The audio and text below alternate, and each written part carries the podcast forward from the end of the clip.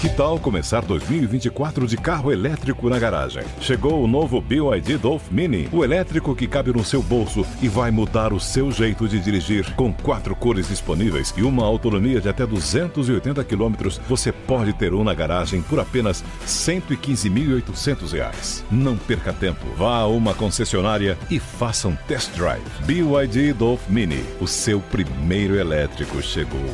No trânsito, escolha a vida.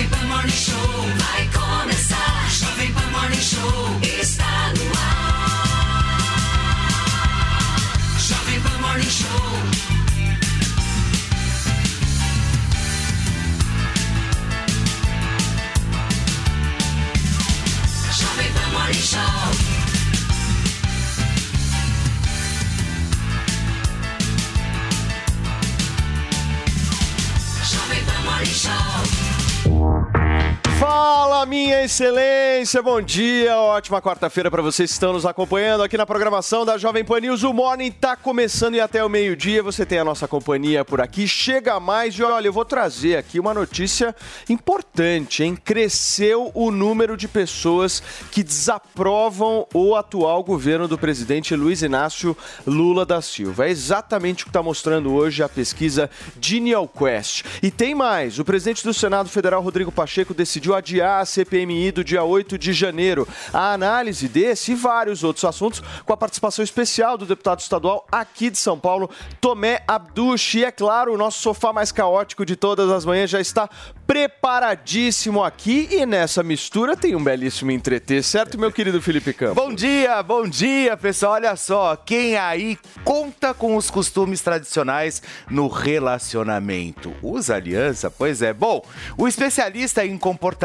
e verdadeiro sucesso na internet, Wendel Carvalho, é o nosso entrevistado de hoje. E a nossa hashtag que você não pode perder, não pode perder, obviamente, todo o seu engajamento é Morning Show. Use e abuse sem moderação. Vai lá, Paulinho. Vamos nessa, Fê, porque o presidente do Senado Federal, Rodrigo Pacheco, decidiu adiar a sessão conjunta do Congresso Nacional para barrar a possível instalação de uma comissão parlamentar mista de inquérito para a investigação dos atos golpistas de 8 de janeiro. A decisão do adiamento foi tomada durante reunião de líderes partidários e atende a um pedido de parlamentares aliados ao governo do presidente Lula. O petista é contrário à criação de um colegiado para apurar os atos golpistas por considerar que o governo tem os instrumentos necessários para a investigação desses crimes. A gente separou um trecho dessa fala do Pacheco e vamos rodar agora. Aquilo que aconteceria, ou deveria ter acontecido hoje, acontecerá na próxima semana, sem problema algum. O direito da minoria de se ter uma comissão parlamentar de inquérito será garantido, o direito da maioria de fazer presente numa sessão do Congresso e se comprometer com o quórum também será garantido. E a decisão sobre a designação de data cabe à presidência. Essa decisão precisou ser tomada e tomei nesse sentido. É um exercício democrático de tomada de maioria e de busca de consenso. Assim como tomamos outras tantas no governo anterior, de adiamentos de sessões do Congresso Nacional, alinhados com o governo anterior, justamente para se ter maior produtividade na sessão. Então não há nada anormal nisso, não há nada atípico nisso, tampouco algum tipo de é, é, é, alguma coisa relacionada à oposição ou à situação para beneficiar ou para prejudicar alguém. É o exercício democrático de se buscar fazer uma sessão do Congresso que seja efetivamente produtiva. E ela vai acontecer no dia 26 próximo, na próxima quarta-feira. Muito bem, a gente está aí a fala do presidente do Senado Federal, Rodrigo Pacheco, explicando um pouquinho sobre esse adiamento. Deixa eu dar meu bom dia aqui para o nosso time, Fê. Afinal de contas, temos Mano Ferreira, das boa, as boas-vindas aqui ao nosso Lucas Pavanato, que está participando do Morning Show de hoje, e Tomé Abduch. Tudo bem, Tomé? Tudo Firme? Bem, Cadê a nossa Antônia Fontinelli, direto de Playa del Carmen? Daqui a pouquinho, hein? Ah, Será que hoje ela vem de biquíni, Fê? Como eu acho que ela teria acha? que fazer qualquer dia de biquíni. Eu acho que seria interessante. É, e hoje, e hoje também hoje é aniversário da Fontinelli, viu? Opa! Hoje ela tá completando acho que 49 anos. Meio século. Meio século. Mas é 50 que ela Não tá fazendo? sei. Nós vamos perguntar nós vamos daqui a perguntar pouco. para ela daqui a pouco. Tomé, você acha que isso foi uma sinalização clara para o governo Lula por parte do Pacheco? E o que, que tem de interesse por trás desse adiamento? Olha, eu tenho assim um desconforto tremendo com o Pacheco. É uma vergonha o que ele está fazendo. É, é vergonhoso. Nós tivemos no dia 8 de janeiro um, um dos dias mais trágicos da história da nação brasileira. Todo mundo quer saber a verdade e ele vem com esse papinho furado dele. O que eles estão fazendo, no meu ponto de vista, Paulo, é ganhando tempo. Eles querem ganhar tempo. Por quê? Até anteontem, veja só, nós tínhamos dentro da Câmara 193 assinaturas favoráveis à abertura da CPMI, sendo que precisávamos de 171. Já no Senado, nós tínhamos 37 assinaturas, onde precisávamos de 27 assinaturas. Então estava tudo caminhando para ontem nós implantarmos essa importante CPMI. Ele vem com esse papo furado todo para poder ganhar tempo, para que as pessoas possam tirar os seus votos. Aí eu pergunto, quem vai ter coragem de tirar o seu voto? É importante a gente saber isso. Porque uma vez que você coloca o voto lá a favor da CPMI, que nada mais vai né, levar a, a gente avaliar o que aconteceu naquela data, se se foi realmente a direita que causou aquilo, porque no meu entendimento não foi a direita que causou aquilo. Eu participo das manifestações de direita há praticamente 10 anos, eu tenho muita propriedade para falar sobre esse assunto. Eu nunca vi uma vidraça quebrada. Eu nunca vi um acidente, eu nunca vi uma ação que tivesse assim um, um gesto de agressividade. Muito pelo contrário, eu vi a família, senhores, senhoras, crianças, pessoas ali com a bandeirinha amarela para cima. Mas o que você está dizendo é que eram pessoas de esquerda? É isso Que que você está eu não tenho dúvida, eu não tenho De dúvida, tá? Isso é o meu sentimento, é o meu sentimento. Veja só. Ah, você acha que foi orquestrado? Claro que foi or- orquestrado. As pessoas saem da- lá de baixo do quartel general, sobem acompanhados pela polícia militar, todos os mesmos de sempre, as pessoas que estão lá de joelhos a meio dia rezando, pedindo para Deus, pessoas que a gente vê que nunca tiveram ação violenta na vida, tanto que tiveram na porta dos quartéis durante meses. Qual foi a ação violenta que nós vimos?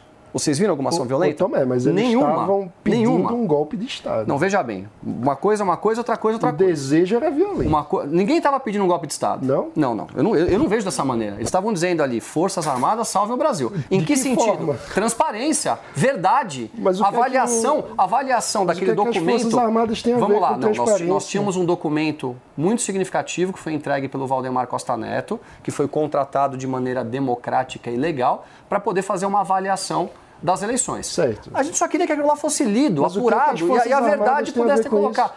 Ok, as Forças Armadas podem não ter de maneira direta nada, mas foi uma forma Então, deles poderem se manifestar. por que a manifestação Porque era na eles frente das poderiam, forças? Eu não sei te dizer o porquê eram na frente das Forças Armadas, mas eles poderiam estar em vários lugares. Eles escolhem as Forças Armadas em vários locais. Agora, qual ação que você viu violenta? Qual tipo de atitude que você viu de alguém quebrar alguma coisa?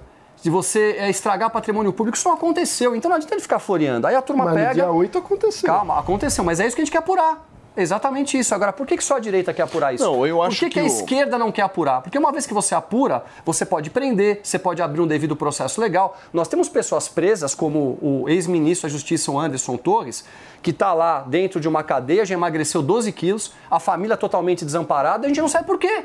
A não minha tem processo legal. É um pouco diferente. Eu diria que, primeiro, geralmente governos não desejam CPI porque toda CPI se sabe como começa, não sabe como termina. Então, pode trazer problemas para o governo. Além disso, todo governo, em geral, deseja que o Congresso utilize sua energia para avançar projetos e não para avançar investigações. Então, já é.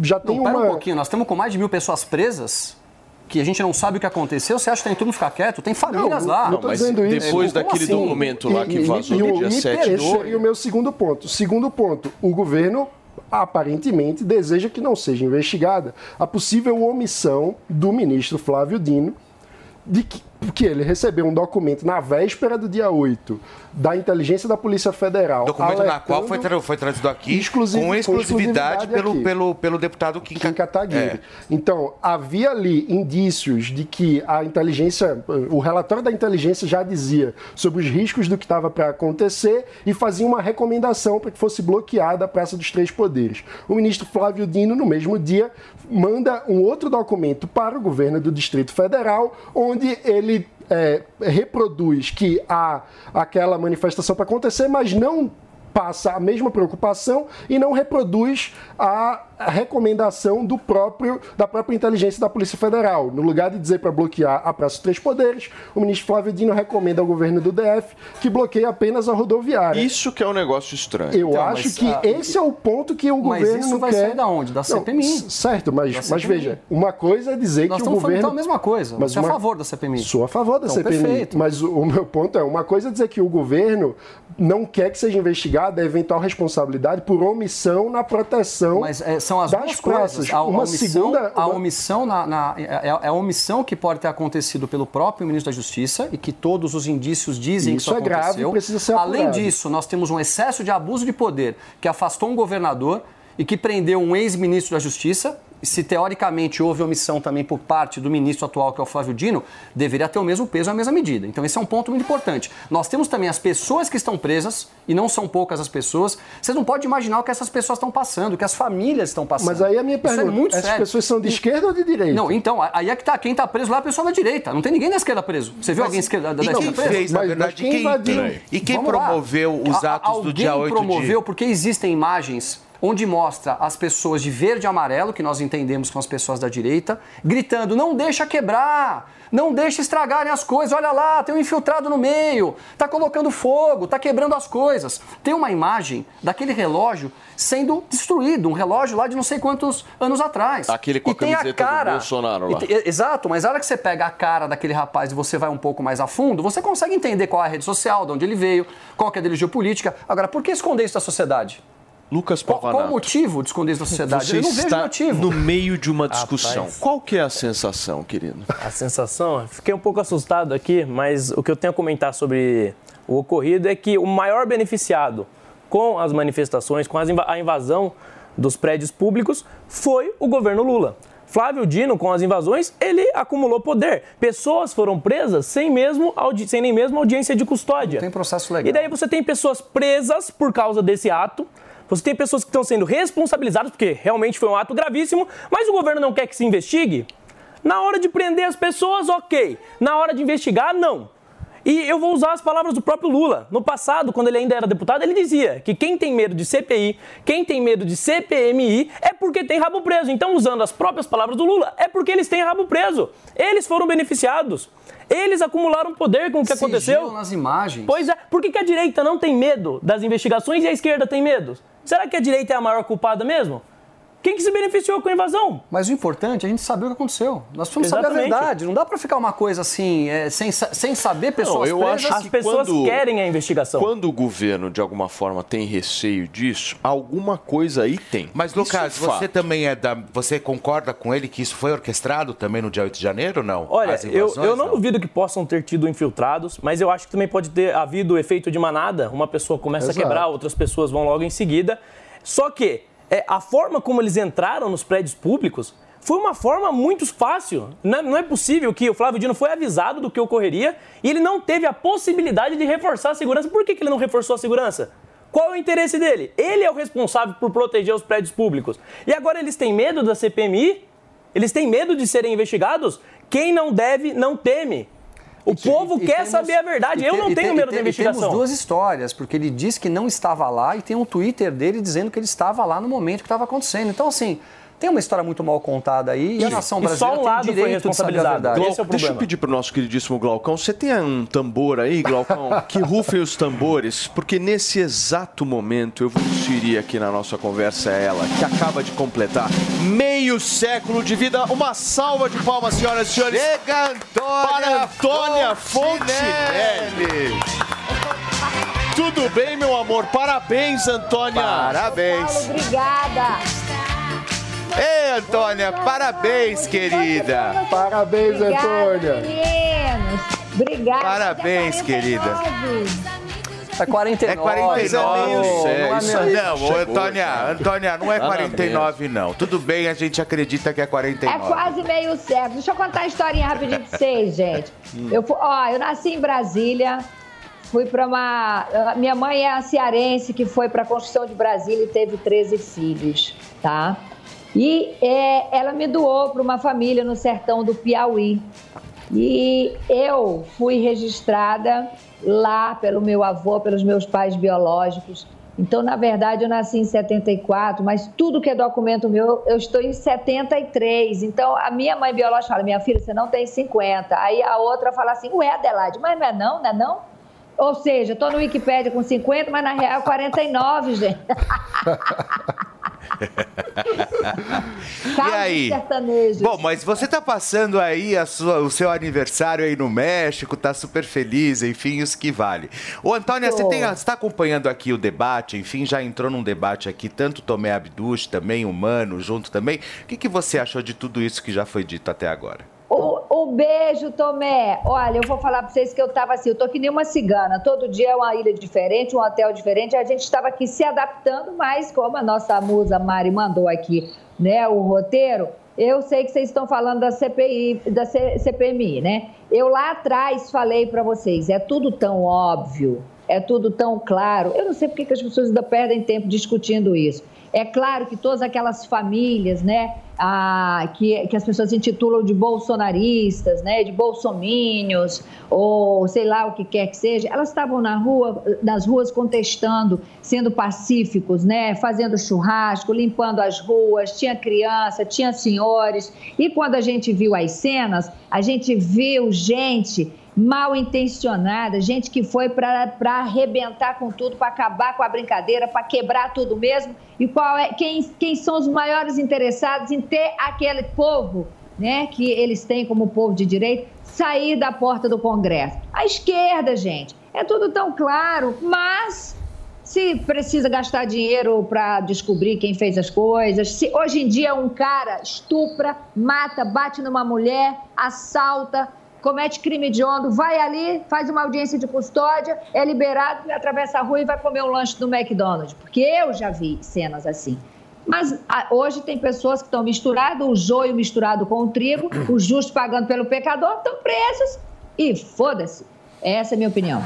Olha só, gente, após o voto do ministro Edson Fachin do Supremo Tribunal Federal, tem três votos para tornar réus os 100 denunciados pelos atos do dia 8 de janeiro. Fachin acompanhou o relator Alexandre de Moraes e Dias Toffoli. Os outros sete ministros têm, têm até a próxima segunda-feira para registrarem os votos. O julgamento começou ontem no plenário virtual, 100 dias após os atos de vandalismo nas sedes dos três poderes. As denúncias foram oferecidas pela Procuradoria-Geral da República em alguns inquéritos com o intuito de identificar os responsáveis pelos crimes cometidos na ocasião. Esses 100 denunciados estão agora presos. A denúncia afirma que o grupo criminoso tentou depor por meio de violência e grave ameaça o governo legitimamente constituído. Olá.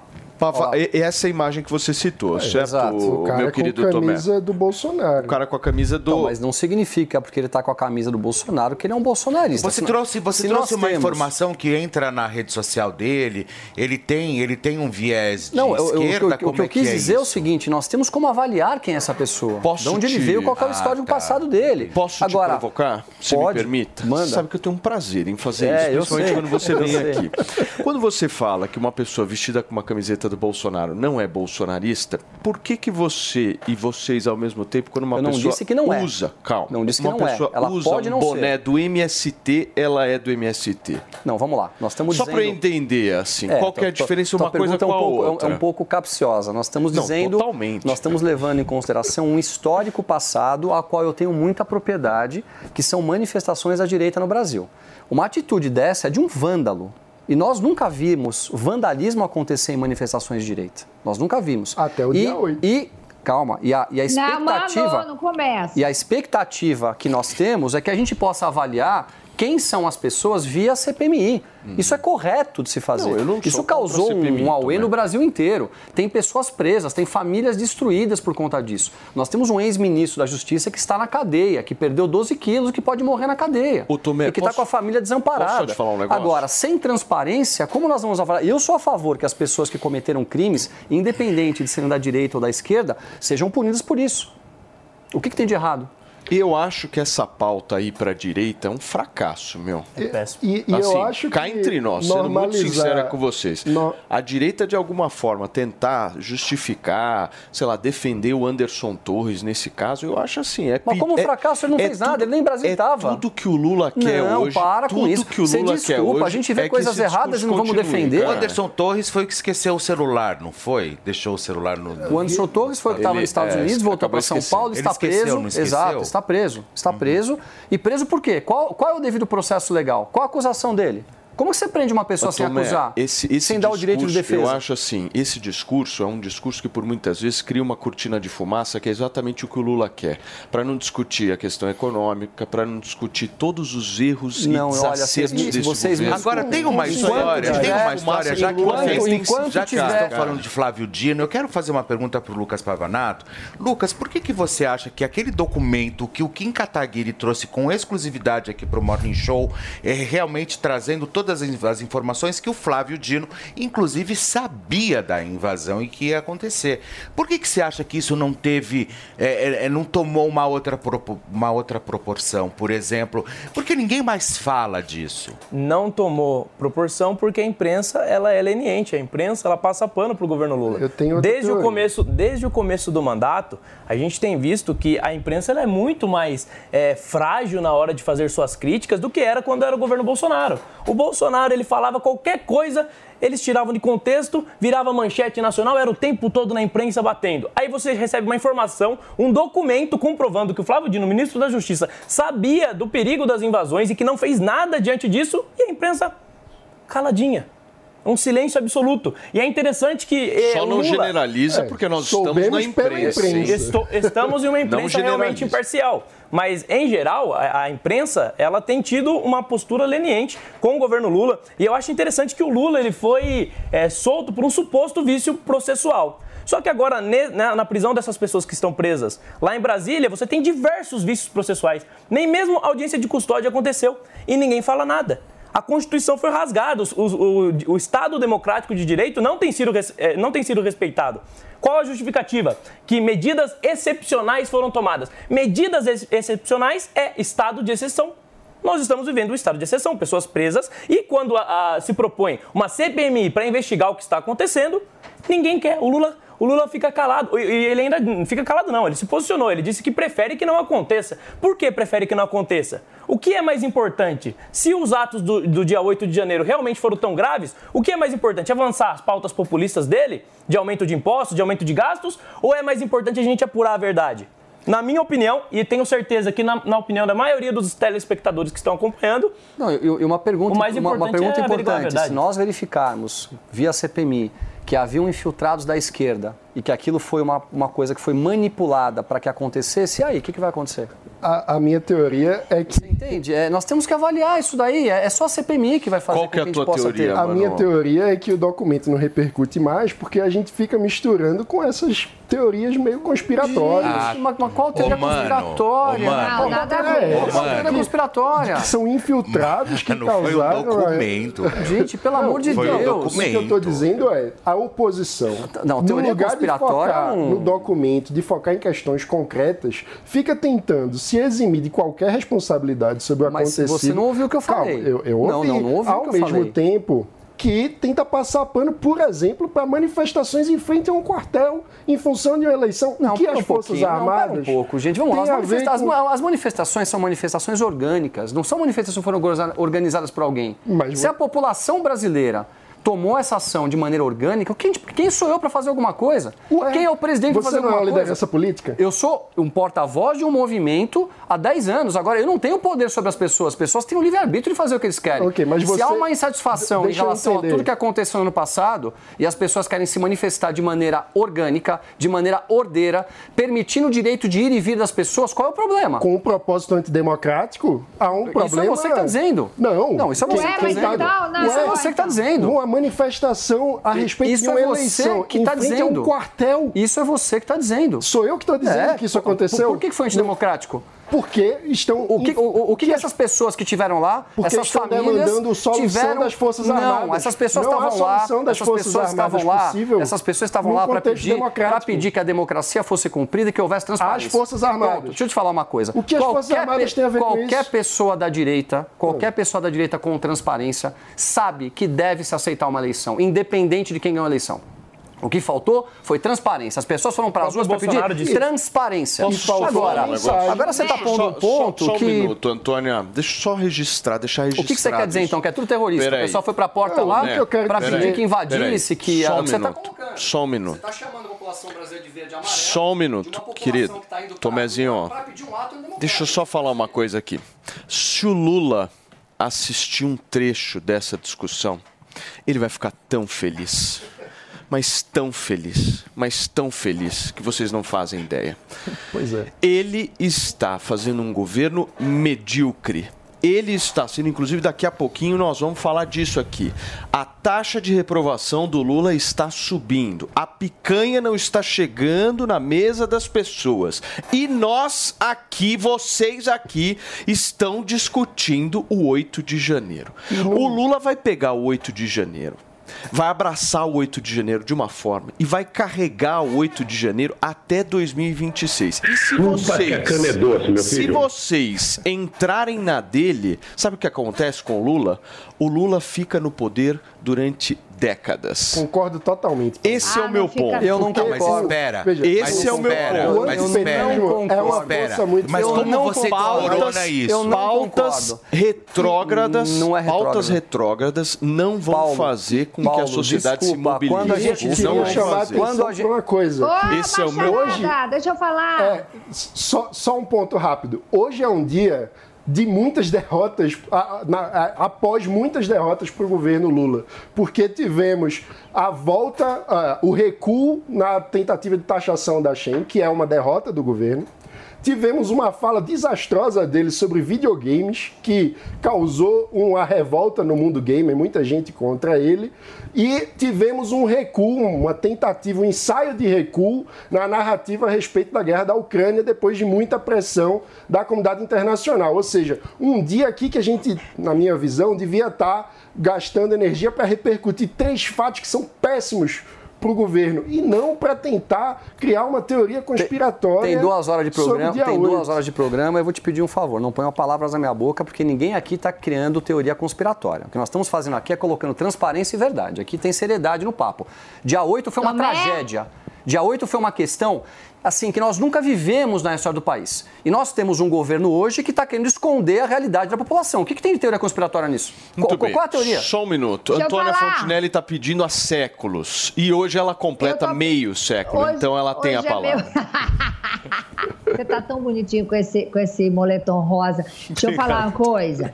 Eu- ó, não pode ter pancadaria de uma vez que eu não tô no estúdio. É só no dia que eu estiver no estúdio. Não vai ter ringue hoje. Tomé, não bata no meu bichinho fofinho Imagina. do cuscuz. Por favor, Tomé. Eu te- eu te- É que hoje ele tá fazendo o papel do Leonardo. Ontem ele tava tão bonzinho. Hoje ele tá fazendo o papel do esquerdista.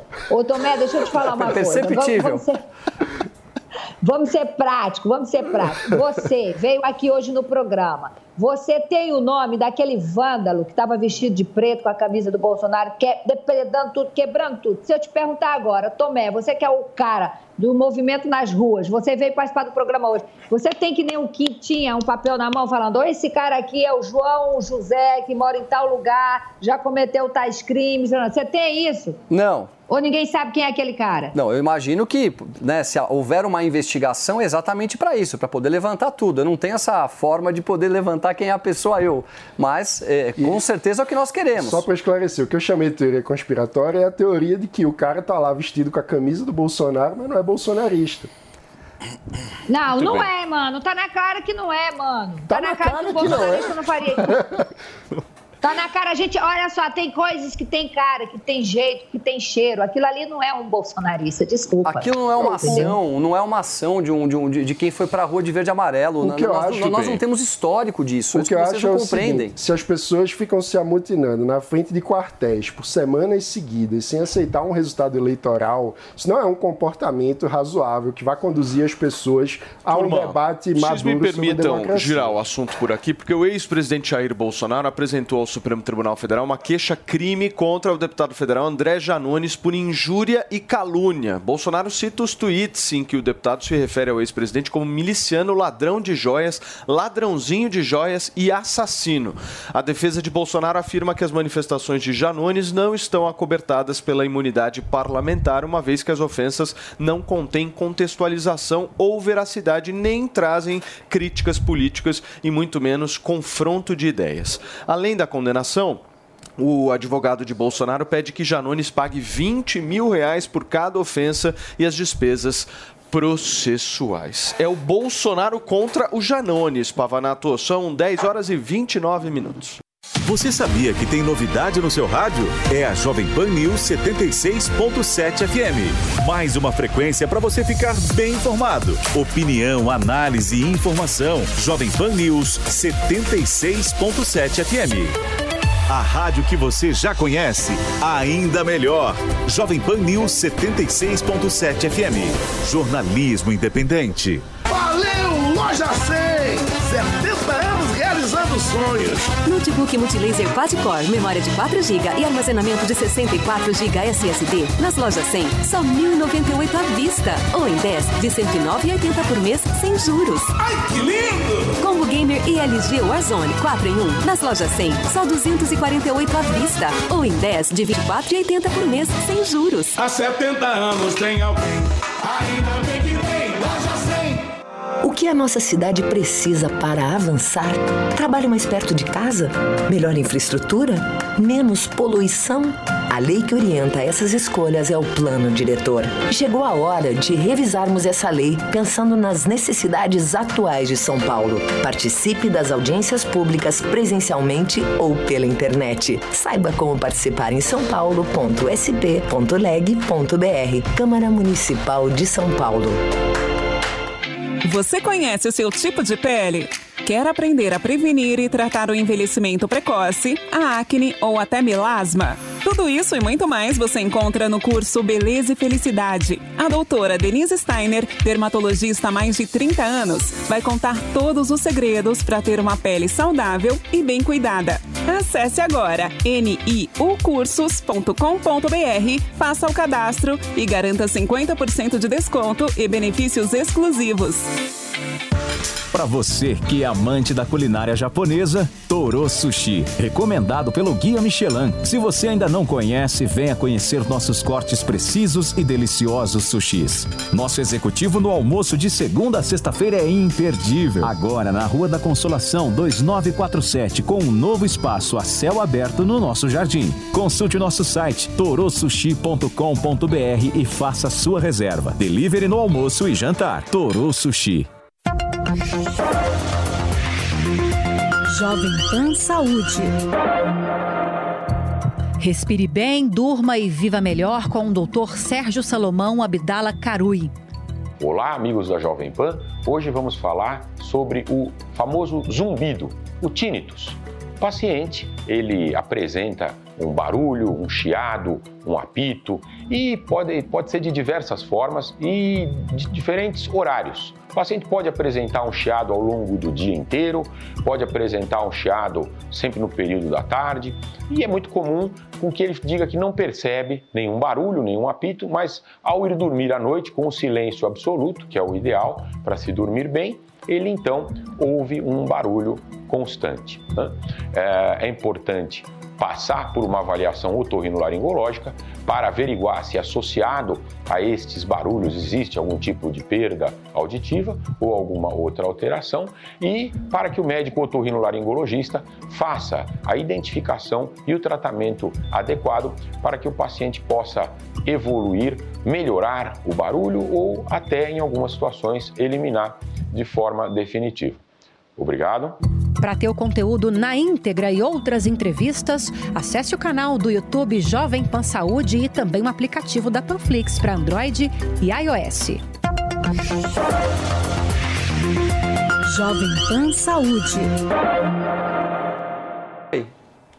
Tô, ó, tomei, mano. Deixa eu rapidinho aqui. O, o comandante do nosso programa pode me xingar, mas xinga depois. Foi Eu só cavalheiro, hein? Você viu? Eu só queria pedir para os dois intelectuais, porque temos muita gente no táxi, no Uber, indo para o trabalho, no BRT, tudo que é, a gente é visto e ouvido, tudo que é lugar. Então, só para ele não desligar e não ir assistir ao encontro com o Fátima, por favor, Vamos, vamos, vamos falar uma linguagem mais do povão, crítica hiperbólica. O homem vai achar que é alguma doença, alguma coisa. Tem razão, entendeu? Ele não vai entender desculpa. nada. Vamos falar pro povão, que é o a, a nossa bolha já entendeu a merda que a gente está metida. A gente tem que falar para o povão. O povão e é- antes, Então e é o antes, seguinte, antes, na crítica xingou, xingou de vez, assim, perdeu a mão. deixa eu voltar aqui que eu não acabei meu esculhambou. Vamos falar com o povão direto de Cancún, certo?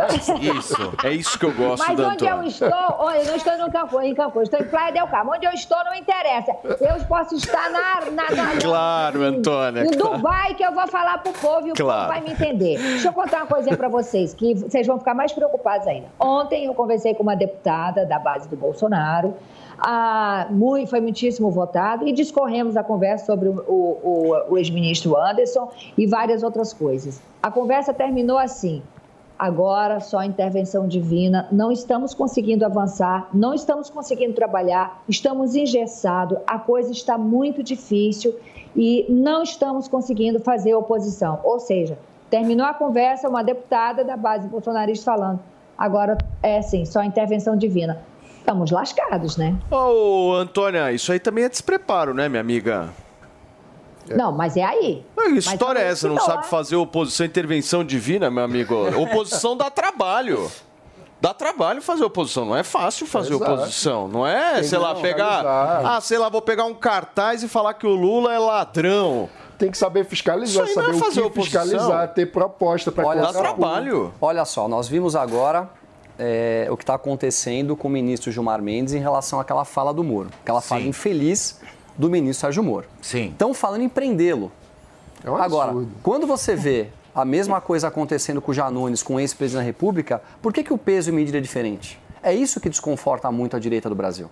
O peso e medida é sempre diferente. Eles dão um enfoque muito grande quando a direita comete um equívoco e quando há um equívoco ou uma maldade da esquerda, ninguém fala nada. Mas por que, que Parece isso que é normal. acontece? Porque isso acontece porque é o que acontece. É, é o que deixa a direita nervosa. É o que deixa todo mundo indo lá, ajoelhar e rezar na frente de algum lugar e falar, por favor, salvem o Brasil. Porque nós estamos vendo essas atrocidades Ma- acontecendo mas aí, todos os dias. Desculpa, isso, Todos os isso acontece por vácuo de proposta. Por quê? Porque como é que você resolve a percepção de que o judiciário está politizado? Você precisa diminuir o espaço para que o juiz tenha uma decisão diferente com dois pesos e duas medidas. Então a gente tem um judiciário com insegurança jurídica muito grande.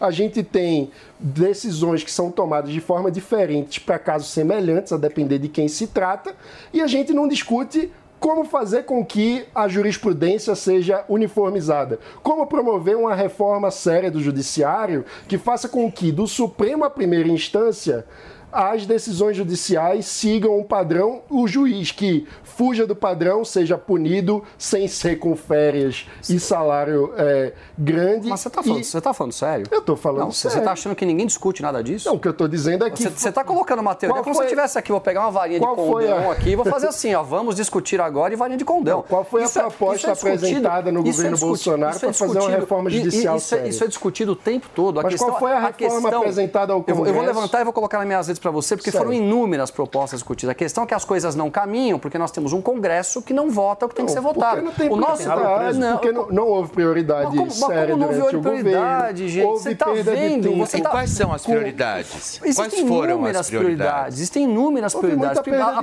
de a- a- a primeira, com coisas que... mas, com- mas como perda de tempo? Perda de tempo do quê? Me explica. O que, onde Ué, se perdeu com- tempo no governo diversos- passado, onde nós tivemos dois anos de pandemia com tudo que foi feito no Brasil? com diversos pontos, Quais discutindo cloroquina, por Quais exemplo. pontos? Discutindo cloroquina, Agora- brigando com o governador, Brigando com o governador? batalhas erradas. Brigando com o governador. É. Então você acha que você ir defender a população no momento onde o Brasil inteiro não sabia o que estava acontecendo, tentando encontrar um caminho, Defender uma a co... é que tudo vira polêmica. ali, mas tudo qual- vira polêmica. Tomé, Essa que é a questão. Qual era a postura esperada Tudo de um líder polêmica. nacional naquele contexto? Juntar todo mundo e dizer, gente, ninguém sabe Lucas como lidar só com observa, isso. você vê, Vamos né? construir uma estratégia. Lucas. Eu fico pensando Vamos aqui em que construir- mundo- Ó, eu o me negócio- recuso a eu discutir cloroquina, hein, É, eu turma? fico pensando aqui em que mundo que nós nós estamos estamos vivendo no- num país que foi o país que nunca esteve atrás da quinta posição de vacinas aplicadas. Nunca. 600 milhões de doses. Ficou discutindo vacina. Ficou Lucas, discutindo, não. A, a tá esquerda quieto, polemiza. A esquerda polemiza. O presidente, tudo que ele fala é polemizado. Ele É. fala, ah, o pessoal da eleição de Ó, tá chegando a pandemia, o presidente vai em cadeia nacional chamada de gripezinha, é a esquerda que polemiza. Eu não sei, se- Gente eu não sei se vocês é- percebem. O que, que é, Eu não sei Pavanato? se vocês percebem que sempre, o tempo todo, É, a esquerda trazer pra tenta essa história, voltar na mesma nos assuntos história, antigos. história, Nós estamos falando história. do governo Lula. Nós queremos saber as propostas do governo Lula. Exato, mas o que o, gole- da o que o oposição. governo Lula pensa sobre os abusos do Supremo No- Tribunal na, Federal? Na democracia, o governo tem papel, a oposição também tem um papel. Qual é a proposta da oposição nesse momento para fazer uma reforma séria A proposta da oposição tentaram abrir CPI para questionar os Mas atos CPI os não é abusos. reforma, Mas tentaram, é mas é, uma reforma. forma de fazer o que, o que a esquerda tem feito. A CPI esquerda é é, compactua. A CPI é diferença é, a mas- direita é contra, a esquerda compactua com os abusos. A esquerda compactua, é Ok, um fato. eu- não Esse sou é de esquerda, ponto. ok. Mas Depende do sofá. É, depende do sofá. Depende. O, o ponto é. Compactua em que ponto? Compactua, porque você vê críticas deles quando o Supremo passa do É ponto. Não vê. Você vê a esquerda falando que deveria ter tido audiência de custódia para quem foi preso lá em Brasília. Você não vê.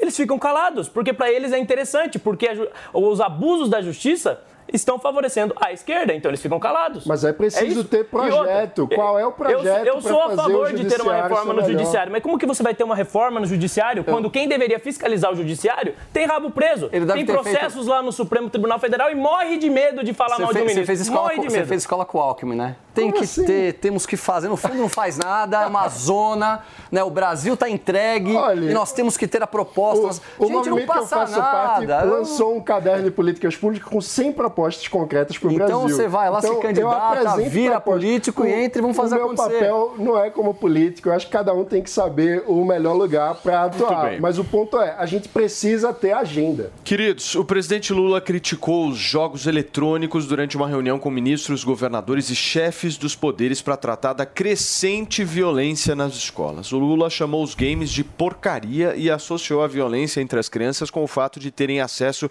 a esse tipo de mídia. A gente vai ouvir o que ele disse. Não tem jogo, não tem game falando de amor. Não tem game falando de educação. É game, game ensinando a molecada a matar. Mas eu duvido que tenha um moleque de 8 anos, de 9 anos, de 10 anos, de 12 anos, que não esteja habituado a passar grande parte do tempo jogando essas porcarias. E jogando mais, hoje a molecada joga com gente de outro país passam noite jogando. E tudo isso resulta nessa violência no meio de crianças. Mas isso é gravíssimo. É gravíssimo. Olha só, gente, o filho do presidente, o Lulinha, foi lá ao Twitter rebater o próprio pai. Ele disse que, abre aspas, meu pai viu os filhos e os netos crescerem jogando videogame. Ele sabe que isso não nos tornou violentos. Ele fez uma declaração sobre um assunto polêmico ao vivo e acabou generalizando. Videogame é muito mais que violência. É arte, é lazer, é entretenimento. Fecha aspas. E você já sabe Ele que o Lulinha ainda faz, né? Ele ainda respondeu alguns comentários. Uma pessoa foi lá, respondeu a publicação dizendo que concordava com o pai dele. Lulinha foi lá e disse, abre aspas, jogos, filmes, animes, livros, desenhos, não são esses os responsáveis por tanta coisa ruim, e sim um mundo cada vez mais hostil, frio, sem educação e sem amor. Fecha aspas. A gente já sabe, Temos aí uma nós treta. já sabemos o que o Lulinha faz durante o dia. Ele fica o dia inteiro no O videogame. que, que foi, Antônia? Deixa eu falar, gente. Vocês podem me xingar, vocês podem fazer o que vocês quiserem, mas assim, a, eu concordo com o Lula. Ô, Isso é uma Antônio. questão. Peraí, peraí, peraí. deixa Hoje a esquerdista vai ser Deixa- Antônio, hein? Não, deixa eu concluir, deixa eu concluir, gente. Isso é uma questão, isso é uma questão de educação, sim, claro. Mas o que eu conheço, de- o que eu luto com o Salvatore para sair da porcaria do Roblox, que falam palavrão, que, que é, tem jogos violentos, sim. A maioria dos jogos são violentos. Gente, a gente está cansado de ver, por exemplo, recentemente, acho que foi na Bahia, que uma jovem, uma, uma, uma adolescente de 12 anos, morreu por causa de um jogo do TikTok que um enfiava a cabeça na corda de um lado, outro do outro, e eles puxavam com a força do corpo, e quem conseguisse ficar mais tempo é que ganhava, ou seja, quem ficasse mais tempo é que não morreu, porque a outra morreu sufocada. Essas porcarias só ensinam. Acho que é em Utah que está proibido é, jovens de até 18 anos usar a rede social ficar jogando. Eu acho isso maravilhoso. É radical, é radical. Mas eu vou dizer uma coisa pra vocês, vocês podem ficar pé da vida comigo. Eu concordo com o Lula. Como mãe, como avó, eu concordo com É, o eu Lula. só, eu só acho que a gente tem outras pautas muito mais relevantes do que falar de videogame, principalmente. Mas é porque picanha, naquele né? momento estavam falando disso. Nesse momento Mas- estavam não, falando mas disso. eu- eu acho que ele Exatamente. tem- Vocês sabem o que, o Lula quer com isso? O Lula quer virar conservador. Não, ele quer, ele quer fazer A pano, ele verdade quer fazer é- tubo de A ensaio. verdade é, eles querem taxar tudo, querem aumentar a taxação em tudo. Então ele precisa descredibilizar uma prática, ele precisa mostrar, nossa, olha só como é que é nocivo. Aí ele tem a justificativa para aumentar imposto. É isso que ele está querendo fazer. O fato é, o mercado dos games no mundo movimenta bilhões. O Brasil é o 13º maior mercado de games no mundo. Eu cresci jogando tudo Call of gira em Duty. torno de dinheiro, mesmo que as pessoas fiquem se matando e aprendendo o que não, Não, presta. mas a tá pessoa não mata por causa do videogame. dinheiro, A pessoa mata porque não tem forma. estrutura familiar. A pessoa mata por, por conta dos problemas de criação Então que ela tem. O videogame então é uma fuga. com estrutura Calma, familiar, vamos separar um pouco Peraí, Tomé, tá deixa, mundo eu só, muito- deixa eu só entender uma coisa, assim, eu quero tentar entender esse raciocínio. Então, o Pavanato cresceu jogando videogame e ficou assim. A Antônia cresceu não jogando videogame e ficou assim.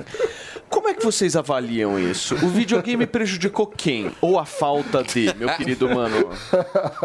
Olha, eu acho o seguinte, que o, o videogame é uma expressão humana, liberdade de expressão faz parte também no videogame. O, a gente precisa saber diferenciar o que é ficção do que é realidade, porque aí a gente começa a querer censurar piada, censurar filme, censurar videogame. A, a gente precisa entender que muitas vezes, inclusive, a, o, o ser humano expressa seus é, afetos que existem em todos nós de violência, às vezes assistindo um filme, às vezes participando de um jogo. E isso muitas vezes pode até fazer com que a pessoa consiga desopilar, fica mais tranquila e não pratica violência na vida real. Então a gente precisa conseguir diferenciar o que é ficção do que é realidade. Os jogos fazem parte da humanidade desde sempre. Antes de, de ter videogame, as diferentes formas de, de jogos, de interpretação, de personagem, de teatro, enfim, tudo isso sempre fez parte da humanidade. E eu acho muito perigoso quando a gente eh, fica tratando o- a- os espaços onde a humanidade pode exercitar a- as suas, seus afetos, a sua, enfim, as suas demandas fora da realidade, no âmbito da ficção, como se. Não, e, mano, tem um negócio que é. Tem um negócio violência. que. Não, não, tem, Ah, tem um mas- negócio que é importante diferenciar. A gente não tá falando do videogame, não é o videogame que é algo prejudicial. A gente tá É, falando de são alguns jogos. jogos específicos. Mas tem faixa etária. diferentes. mas faixa o- etária. Às vezes a pessoa quer terceirizar a responsabilidade. A responsabilidade de definir o que tipo de jogo o filho vai jogar é do pai. O problema é, que exato. os pais são irresponsáveis. Deixam ouvir MC Pipoquinha, músicas pornográficas, videogames violentos, mas tem faixa etária. Quem, quem, tem que, quem é responsável pelos filhos? É o Estado? Não. Eu não quero o Estado sendo responsável pelos meus filhos. Eu não quero. Eu não quero o Lula ditando o que meu filho faz ou não Ô, faz. Tomé, E o Lula generalizou, né? O Lula falou: não tem jogo que fale de Exatamente. amor. Agora, Todo jogou, jogo é você jogou videogame na infância? Claro que eu joguei videogame na infância, não tem a dúvida. Eu jogava Eram Atari. só jogos Atari. Eu absolutamente jogava soft. Atari, Não, não, eu que Sem o- é que sem é que- é que tudo- nervosismo. é que Sem matar tudo- tu- monstro. Tudo que o Lula fala, ele joga pra galera, né? Ele fala sempre generalizando, sem base, sem profundidade. É claro que existem jogos, eu concordo com a Antonella, que são muito prejudiciais, nocivos para uma criança. Eu vejo que eu Uhum. tenho um filho de 4 anos de idade e eu acompanho. Agora, tem alguns joguinhos, por exemplo, que são educativos. Ele pinta, ele encaixa as peças, ele, ele, ele junta as palavras. Sim, mas, gente, graça. Tem um monte eu não de quero, coisa, mas não, é pra eu não idade, quero então, mas aí- aí- aí que entra. discutindo videogame e jogos. Não, não, mas eu mais um quero pouco, saber um da pouco. picanha, eu quero saber. Vamos só mais um pouquinho. Ele, ele simplesmente ele pega, eu, eu vejo isso como uma característica do Lula, é de desfocar realmente, porque a gente está aqui discutindo hoje os jogos. Mas e aí? E as outras pautas que ele não cumpriu, por exemplo, a- Tomé? Agora, A picanha que ele prometeu e virou abóbora. Pois é. Tá até agora todo mundo esperando. Mas como o Pavanato Não, não, falou, calma, os calma, jogos são um calma. mercado calma. Vamos por partes. O Tomé estava fazendo um raciocínio, por favor. Não, eu estava caminhando dizendo que o que nós temos que fazer é ter uma regulamentação como nós temos nos filmes. Hoje você não pode assistir um filme qualquer, você tem lá a classificação etária Né? Tem filmes que têm cenas de sexo, tem fi- filmes que têm cenas de violência, e nem por isso uma criança sai matando gente porque viu um filme de guerra. Agora, quando você libera de uma vez e você não tem um acompanhamento do pai e não tem ali uma limitação para que a criança possa estar de acordo com a idade etária dela, ou seja, mais velha, ela já formou a capacidade de raciocínio, ela já entende o que é certo ou errado. Então não é porque ela vai ver um filme de guerra que ela vai sair na rua matando as pessoas. Que nós estamos tendo um grande número sim. de crianças que estão cometendo ações violentas por conta dos videogames também é uma verdade. Então, o que não se pode é generalizar e achar que tudo é a mesma coisa que é o que ele fez. Mas classificação indicativa já tem, né? É uma questão de chamar a responsabilidade dos pais de acompanhem pela faixa etária do seu filho qual é o tipo de coisa que ele Turma, está Eu acho que essa é a Vamos- pauta que mais uniu a bancada, hein? Vamos É, trazer tem aqui YouTube. É, é, números. preciso- é importante lembrar que tem YouTube também ensinando crianças a burlar a idade para acessar o que não pode, É né? verdade. Vamos lembrar disso também, né?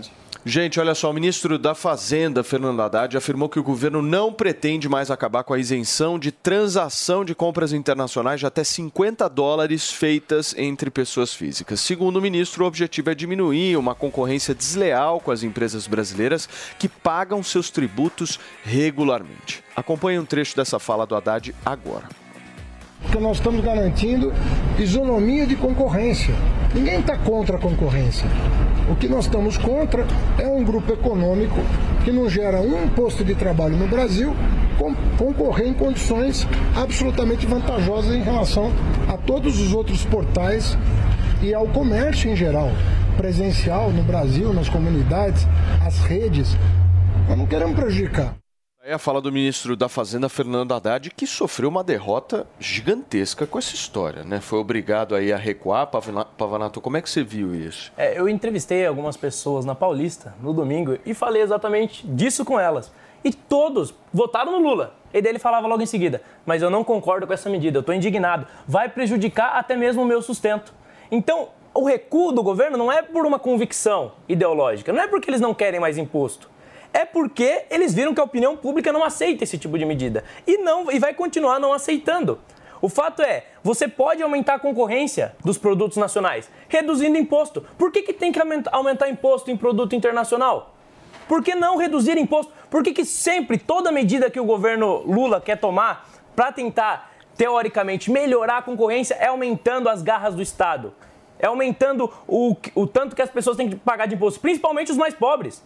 Quem que compra na Shein até 50 dólares? São os mais pobres porque é mais barato. Porque é conveniente, você está tirando o poder de consumo dos mais pobres. Agora, recuaram e, e ainda vão tentar agora dizer que estão fazendo porque estão pensando no povo. Não estão pensando no povo, estão pensando em votos. O Lula perde popularidade quando ele toma esse tipo de medida. Mas fiquem atentos. Se não taxarem agora a Shein, a Shopee, vão taxar outra coisa. Pode ser os videogames, pode ser, sei lá, a picanha, que eles disseram que ia ser mais barata. Mas os impostos vão aumentar, porque o Lula está fazendo um governo de gasto público. Um governo que é, gasta mais do que arrecada. E para você bancar um governo desse, você precisa aumentar imposto. Ou você precisa aumentar a inflação. E quem vai pagar a conta são os mais Agora, pobres, mais uma vez. politicamente, uma derrota do Haddad. Esse assunto é um assunto muito delicado, Paulo. Eu acho que nós temos que ter muito cuidado, muita propriedade para falar sobre ele. É, o que você falou, tudo eu concordo, né? Baixar impostos, a gente vê que eles estão aumentando o tamanho do Estado, tem que procurar novos impostos para poder pagar essa conta toda, que é o tal do arcabouço, que a gente vai falar daqui a pouco. Mas essa questão da, da Shen, ela, ela é muito delicada. Essa empresa faturou aqui no Brasil, se não me engano, mais de 11,3 bilhões no ano passado. E tendem agora a chegar em 20 bilhões de reais. Se você pegar uma foto aérea nesse final de semana da- do Porto de Santos, tem mais de mil navios chegando. O que acontece? Como esse produto vem para cá muito barato, nós temos uma concorrência desleal com as empresas que estão aqui. Então você pega aí a grande maioria desses grandes varejistas estão quebrando no Brasil. Eles vão quebrar. Empresas que estão há anos e que empregam milhões de pessoas, que pagam um imposto muito significativo, vão quebrar por conta disso. Então, é, é um ponto de muito critério. Porque uma coisa é eu vim aqui falar como político, ah, eu sou contra tudo que o governo atual faz. Outra coisa é você pensar na realidade do. Brasil. Então, existem sim esses dois pontos. O governo está preocupado em aumentar os impostos, não tenha dúvida disso. Baixar imposto não é o que eles querem fazer, diminuir o tamanho do Estado não é o que eles querem fazer. Mas, ao mesmo tempo, se você também não colocar uma taxação, nós vamos quebrar o mercado local. Tem grandes varejistas, você pega aí Magazine Luiza, você pega. é, é, vamos falar Loja mais 100. Loja 100, Riachuelo, todas essas empresas estão sofrendo demais com tudo isso. E qual é o meio do Mas- caminho? mas por que taxar e Qual é o meio do o caminho? Mas eu o- concordo com você. Por isso que eu estou dizendo assim, o assunto é muito polêmico. Mas o- e deve o- ser tratado com muito cuidado, porque se você também Tomé. deixa do jeito que está, você vai quebrar todo mundo, vai gerar desemprego e vai gerar baixa de arrecadação. É, mas também Então, essas é grandes empresas aqui do. Brasil, essas grandes empresas também, como você citou, Riachuelo, enfim, todas essas, elas também teriam que entrar pelo mesmo Magazine no mesmo Luiza eu citei mal aqui, eu no errei, foi mesmo ato nível, falho, no desculpa, mesmo querido. nível Foi- de não, foi ato competitividade. falho. Mas Por o, quê? o Porque... Fê, Ah, pode o falar. próprio Paulo Guedes já havia tentado fazer a mesma coisa que o Haddad está fazendo e, assim, do ponto de vista é, fiscal, tá certo. Porque, meu, os caras estão vindo aqui de alguma forma ganhar dinheiro, estão realmente prejudicando as empresas que são daqui. É delicado e, o e ninguém vai fazer É nada. Mas, ó, do ponto Mas de as vista... empresas que são daqui também, vamos, digamos de passagem, não fazem absolutamente nada para se mover para é- para mudar. não dá é- pra culpar as empresas. É Desculpa. Não tem nenhum custo de logística. Isso aí é concorrência desleal. eu tô com o ó, Tomé vamos lá, só, vamos lá. Concorrência empre- desleal. Ser empresário, ser empresário no Brasil, você tem que ser um herói. É eu sei porque eu montei minha primeira empresa com 19 anos de idade. Você tem que ser um herói.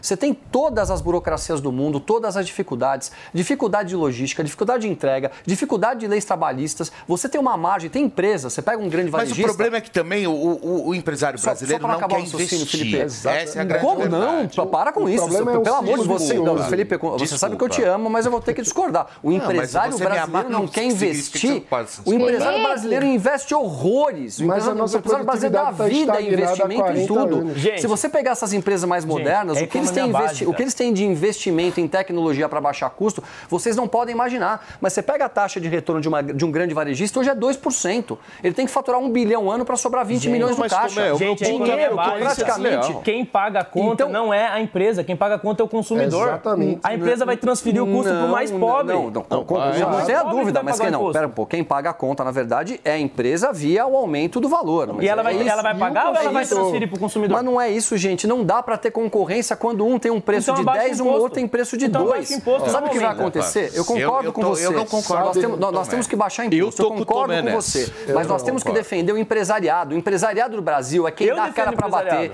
é quem gera oportunidade, é quem gera riqueza, é quem gera imposto. Nós não podemos quebrar uma, uma, uma, uma indústria local inteira por conta de uma empresa chinesa. Mas essa é a Mas lógica o, do o, empresário, só o empresário o brasileiro, ele não quer mais imposto na Schengen, ele quer menos imposto nas costas dele. É isso Mas que ele também, quer. mas também, mas é por Essa isso é que a esse lógica. governo, por Antônio. isso que esse É governo está isso. fazendo Tá tudo errado. Mas o que, que o Paulo Guedes fez? Peraí, Baixou o imposto. Sabe o que me Nós incomoda? baixamos o Tá imposto. certo? Essa lógica de que a empresa brasileira precisa ser protegida está em vigor no Brasil desde Getúlio Vargas. Não é assim que a gente quebra o ciclo vicioso, porque não pode ser mais fácil ir em Brasília pedir ajuda ao governo do que investir em inovação, investimento, em aumento de produtividade.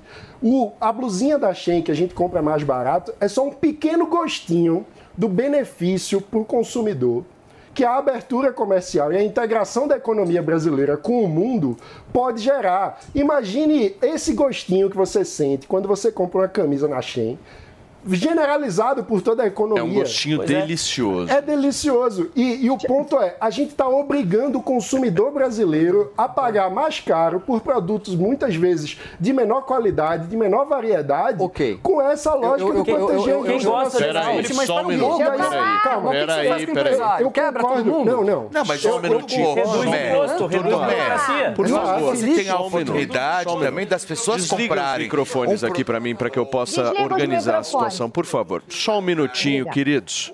Só um minutinho.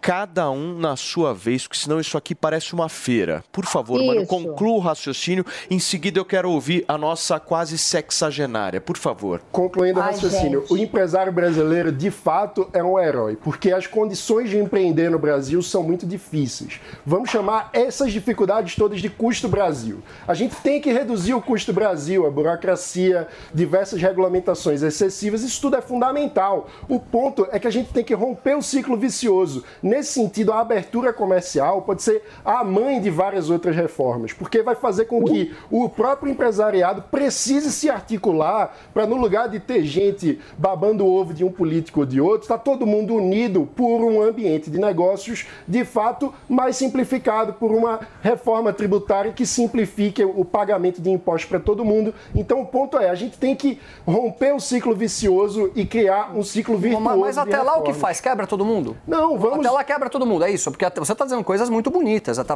o teu raciocínio é perfeito. Mas é uma teoria que não É, acontece no humano- Brasil o humano nunca. tá Quem- O que nós vamos fazer? Por exemplo, assim, esse mercado, aconteceu. ó, o mercado, o mercado, anos o mercado 90. dos grandes varejistas, ele não se suporta vivo mais um ano. Veja bem, eu estou num assunto aqui muito delicado. Eu sou a favor da população, eu sou a favor de baixar impostos, eu sou a favor de não tributar o que não for necessário, mas nós estamos num momento agora que é pontual. Este momento pontual vai quebrar o nosso varejo inteiro, porque a concorrência que está acontecendo é uma concorrência que faz com que as pessoas comprem muito de fora e deixem de comprar dentro do mercado local. Com isso vai acontecer o quê? Um desemprego tremendo e uma baixa de arrecadação de imposto. Isso é uma realidade. Qual é a solução? Porque eu posso vir aqui falar blá blá blá blá blá blá blá blá, temos que fazer. Eu já que falei a organizar. solução. É, Eu já falei qual a é? É reduzir os encargos como? do Estado. Mas, mas quem vai tirar impostos, imposto? Mas quem vai- mas onde- onde que o governo PT vai fazer isso? Sabe quem gosta Onde desse tipo vai? de medida protecionista? É Cuba, é Venezuela. Qual esse tipo de país. É esse tipo de país que taxa empresa, empresa estrangeira. Esse tipo de Gente, país a questão sufoca não o é comércio. essa, eu- eu não quero, não, não, Isso é um negócio que tá deixando não, confuso, Isso é muito sério. Eu, eu não, sendo tô, eu não estou, Isso é. Eu não estou concordando com o Lula de maneira nenhuma. Aliás, eu não tenho a menor empatia pelo Lula. Eu, eu, por mim, eu queria ver o Lula Eu lá na, na, também no- não, eu também não. Então, não Eu é- também não, mas é eu também não, mas eu eu- sou, ó, vamos lá, eu sou liberal na economia totalmente, sou a favor Gente, de não é, não. Claro que eu sou. Só que neste momento pontual, laissez-faire. você tem que ter uma ação responsável. Ah, é. responsável. Não, mas aí, Existem aí, Tomé, de empregos aí você tá, eu acho que você é está o sendo, você tá sendo 100 anos. extremamente, é, é, é, você está sendo extremamente egoísta e olhando só o Egoísta? seu lado como empresário. Não, não, Escuta, Felipe, eu é tô olhando sim, o lado do é trabalhador. e quando o pessoal começar a perder emprego? Mas o pequeno Quando empresário se prejudica, É, porque gente, o que acontece é o seguinte, eu, o pessoal começar a vocês sabem que eu sou extremamente conservador, eu sou a favor, mas uma coisa não cabe, por exemplo, você ir numa loja e você tem que pagar 200, 300 reais numa camiseta. Claro que Deixa não. eu passar pra Mas a Antônia, gente a turma, concorda. Aí fala assim, A ai, gente porque é concorda. caro,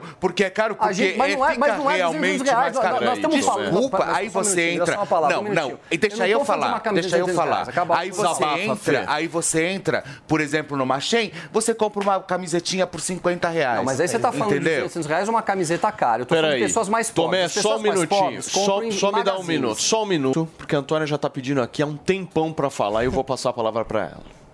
Ó, lá atrás, quando não tinha essa briga de esquerda direita, eu fui sondado para fazer saia justa. Eu falei, Deus me livre de sentar num sofá com mais três mulheres. Vai ser todo mundo falando ao mesmo tempo. E olha onde eu vim parar, no morning show, no remoto, com um monte de homem falando sem parar, meu Deus. Eu vou sair daqui correndo, vou tirar a roupa e vou sair correndo se vocês me deixarem concluir.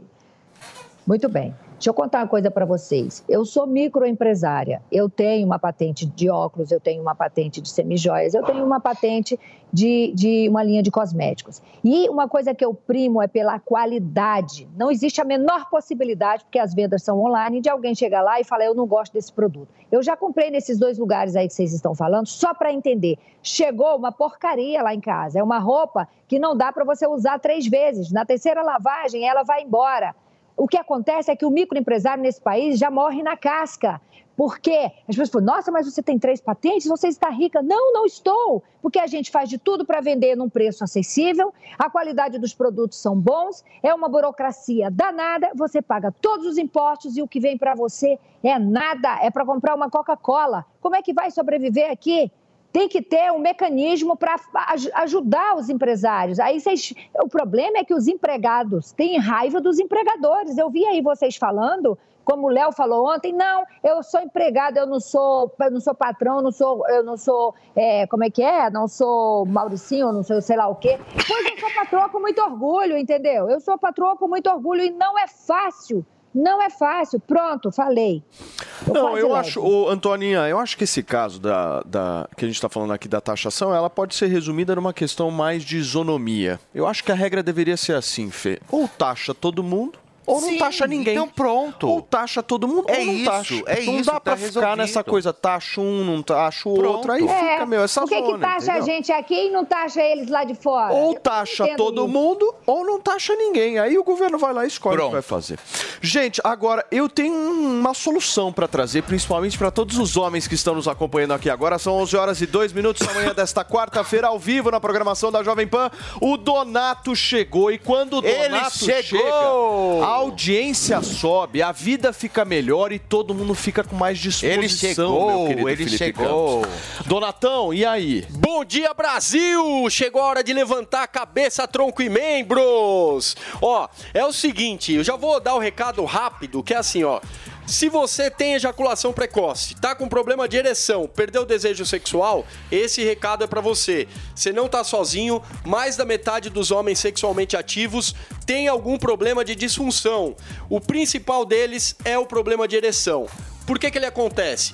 Diminuição da circulação sanguínea. Começa a perder fluxo sanguíneo, aí você não vai conseguir ou ter a ereção ou manter a ereção. Então, como é que você faz para resolver isso? Com o Max Viril, Max Viril Premium, olha só que bacana. Levanta a Uma cabeça, cartela, Levanta a cabeça, Brasil. Uma cartela de Max Viril dura 45 dias. Caramba, 45 dias? 45 Um dias. mês e meio, você tá Isso, falando? isso nosso conta é essa, só pra toma- entender? É assim, ó. Cada cápsula dessa daqui dura 72 horas no seu organismo. Então, se você tomar ele na função tratamento, que é como eu tomo, eu tomo uma cápsula a cada três dias de manhã. Tá. Aí eu fico acelerado. Melhora meu treino, melhora minha performance, meu foco. E aí, o que, que o nosso amigo ouvinte pode fazer? Ele pode tomar uma cápsula 20 minutos antes da relação sexual. Então, são duas maneiras de tomar o Max Viril.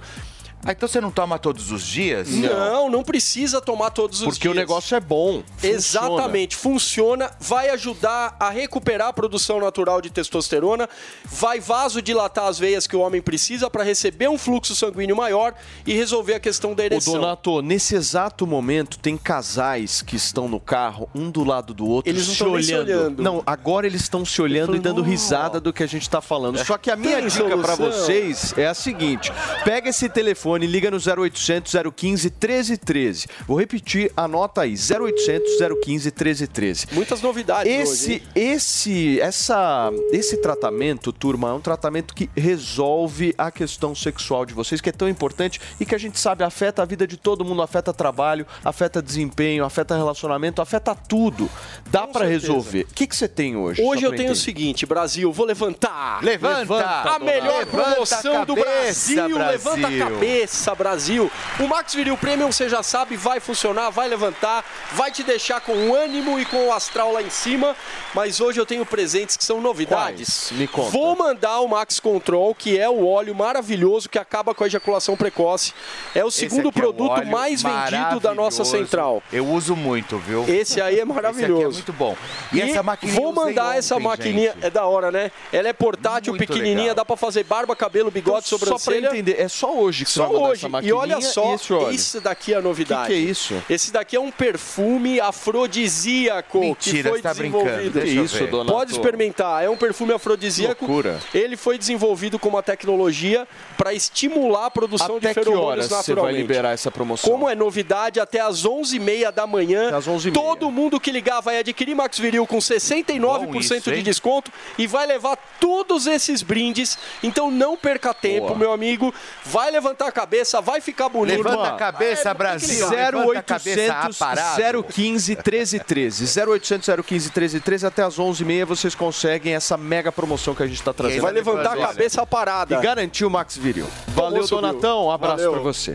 Turma, eu não sei se vocês sabiam, mas cresceu e muito o número de pessoas que desaprovam o governo Lula. Vou pedir pra nossa Mariana Vaz colocar aqui na tela pra mim os números dessa nova pesquisa Genial Quest, divulgada nesta quarta-feira, mostrando que a aprovação do governo Lula caiu 4 pontos percentuais desde o mês de fevereiro, passando de 40% para 36%. Já a taxa de reprovação subiu de 20% para 29%, como a gente está vendo aí nesse gráfico, pesquisa fresquinha aí do, do Instituto Genial Quest, mostrando aí um crescimento significativo, aí quase 10% em menos de dois meses aí no índice de reprovação do governo Lula. Lembrando que o índice de aprovação avalia apenas o ótimo e bom, retirando o regular, e o índice de reprovação avalia apenas o ruim e o péssimo. Eu já vi gente talvez colocando junto a questão do regular, tanto na aprovação quanto na reprovação, mas não, você tem que olhar a avaliação positiva e a negativa e deixar regular justamente sem contabilizar, certo? Eu vou para um rápido intervalo comercial, Mário, a gente vai repercutir essa pesquisa agora? Podemos repercutir? Eu vou jogar uma pimentinha. Assim, uma coisa de leve, Tomezinho. Não quero de maneira nenhuma tirar vocês do sério. Mas, quando essa pesquisa mostra que o governo Lula está ficando mais reprovado, agora você acredita em institutos de pesquisa? Só para entender. Olha. Hum. eu- Difícil eu, eu acho que eu né, acredito na Tomezinho? percepção da rua. A, a Eu acho que rua ele só está achou, ele não reprovando. continua acreditando porque ainda está baixo Entendi. o índice de reprovação. Não, eu quero entender o seguinte: se o número é contra o Lula, você acredita? Difícil, né? Esses, esses institutos de Você pesquisa gostou não dessa passam pergunta? segurança. Não, mas o você. que acontece é o seguinte: eu vejo que se o número está contra o Lula e a gente não acredita no estudo de pesquisa, é porque o número de rejeição é muito maior. Essa é a grande verdade, né? É o sentimento Essa é a que nós tese da temos. Fontinelli também. É a tua tese, Antônia? Minha tese, se foi 20% é porque é 40% contra o Lula. Eu gosto bastante dessa conta, é uma conta boa. Mas sabe o Agora, que está me divertindo muito? Os jornais, os editoriais não conseguem mais esconder. Nós estamos vendo aqueles repórteres que eram ideológicos falando mal já do governo. Vocês Tá viram a Miriam isso, Leitão tá? revoltada? Miriam Leitão revoltada. Você Aqui viu? tá Felipe Neto. Miriam Leitão revoltada. Felipe Neto no Twitter re- reclamando sobre a declaração do Lula em relação aos games. Falou que é um despreparo, falou que, é o, que ele está equivocado, falou que é uma falha de Paulinho, comunicação Paulinho, do governo. o, o Tomé, sabe o que eu tô pensando? Assim, é, nós estamos num cenário completamente diferente do que foi o início do governo Lula lá em 2003. Mas eu tenho sérias dúvidas se a cabeça dele compreendeu isso. Não, não compreendeu. Seríssimas Eu queria- eu queria te fazer uma pergunta. Por favor. Posso eu perguntar para você meu agora? amor, aqui agora vou eu faz. jogar. Por favor. Se a eleição fosse hoje, o que, que você acha que aconteceria? Hoje. O que, que eu acho que aconteceria hoje? Cara, eu acho que, é, na realidade, não teria nem o Bolsonaro de candidato, que ele vai Não, ficar não, não, não, não, não, esquece. A eleição Ah, não tá. aconteceu, vai acontecer agora, nesse momento. Cara, essa é uma boa pergunta. Não sei, porque foi muito apertado, né? Estamos falando aí do que? 2%? Eu Eu acho que sei. se a ele, você acha que daria Bolsonaro? Não tenho a menor dúvida, porque acho que o, o- o 8 de mercadinho. janeiro é pior o, do o merca- É, eu o merca- o mercadinho hein, Faria? Limer já mudou, viu? Que fizeram uma besteira no tamanho do mundo. Os editoriais. O os mercado principais... Faria Limer sempre teve com o Bolsonaro. Não, não, imagina. Ah, O- maioria. Paulo do céu. mas- Como assim? Os O fa- Faria, os Faria eu Limer conheço os Faria Lula. A grande maioria. Tem uma ótima Faria Limer. Lula. Tudo Os Lula. Vila Madaleners são É, contra o tá bom. Bolsonaro. Aí eu concordo O- contigo. Hoje já perceberam que fizeram uma grande besteira, né? De terem votado no, no Lula.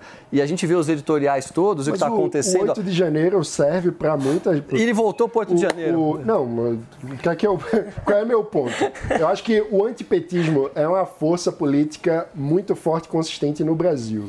Mas o antibolsonarismo acabou se sobrepondo ao antipetismo. E o 8 de janeiro reforça o antibolsonarismo. Então, o meu ponto é que existe essa batalha de rejeição. Acho que a situação para o Bolsonaro não tá boa. Inclusive, ele mesmo fica se retirando de candidato, dizendo que vai para o Senado, desistindo de ser candidato à presidência, tentando tirar o protagonismo da própria família. Por quê? Porque o clima não tá bom para ele. Então, é, eu acho difícil esse deslocamento da, da eleição e a gente precisa olhar para frente. O ponto é como que a gente, se, se nós não queremos um governo do PT, a gente não pode apostar naquilo que é mais rejeitado do que o Eu não acho que o Bolsonaro tá tão rejeitado isso. Eu não assim. sei de onde ele está tirando esse que o Bolsonaro é mais rejeitado. Eu acho que a popularidade do Bolsonaro tem crescido cada Da vez eleição. mais. E é interessante que a, a reprovação do Lula está acontecendo exatamente por ele cumprir as promessas de campanha.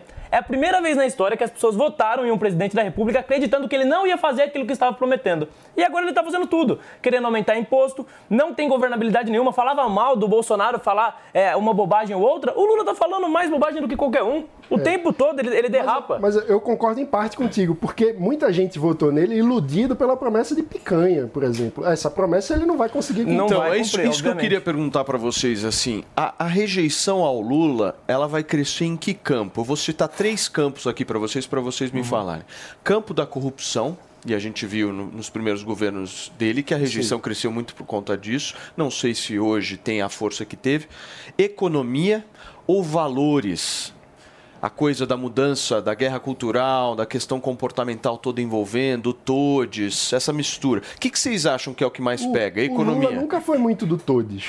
Essa fala dele sobre jogos mostra, por, por exemplo, que às vezes ele, ele consegue dialogar com parte do sentimento Como ele nunca foi do conservador. o ministro dele fala Ele- tudo. A fala dele, de ele vez em quando, é aglutina embaixo conservadora, dele, né? O que eu estou dizendo é o seguinte: ele aglutina embaixo dele o todos inteiro. Isso aí eu concordo. Mas ele mesmo, Ele. pessoalmente, não encarna esse tipo de discurso. Quem É não lembra da famosa ele- piada dele é. sobre Pelotas? Da mesma maneira Mas quando ele, mas ele agrada essa bancada, por essa, ele agrada essa Ele dá base uns progressista. biscoitinhos, ele dá uns agrada. biscoitinhos. Uma das primeiras medidas dele foi facilitar o aborto. Posso pedir uma coisa pra vocês? A conversa tá muito boa. A gente vai continuar com esse assunto, mas agora eu vou para um rapidíssimo intervalo comercial. Na volta a gente continua repercutindo aqui esse aumento da reprovação do governo Lula, essa pesquisa de Union Quest divulgada hoje, mas antes você confere aqui na Jovem Pan o giro de notícias. Pesquisa Genial Quaest. Reprovação de Lula sobe e vai a 29%. Avaliação negativa do governo cresceu 9 pontos percentuais em relação a fevereiro. Arthur Lira pretende votar arcabouço fiscal até 10 de maio. Presidente da Câmara dos Deputados fala em aprovação do texto com mais de 308 votos. Prefeito de cidade Potiguar é morto a tiros dentro de casa. Nemen Borges era gestor do município de São José do Campestre, no Rio Grande do Norte. Historiador Boris Fausto morre aos 92 anos de idade. Acadêmico também era advogado, autor e professor de ciência política na USP. ONU indica que Índia terá a maior população do mundo em 2023 país alcançará 1,42 bilhão de pessoas ainda neste ano, 3 milhões a mais que a China. Satélite morto da NASA deve cair na Terra hoje, dizem Estados Unidos. De acordo com a agência espacial, o risco de alguém ser atingido é de 1 em 2467.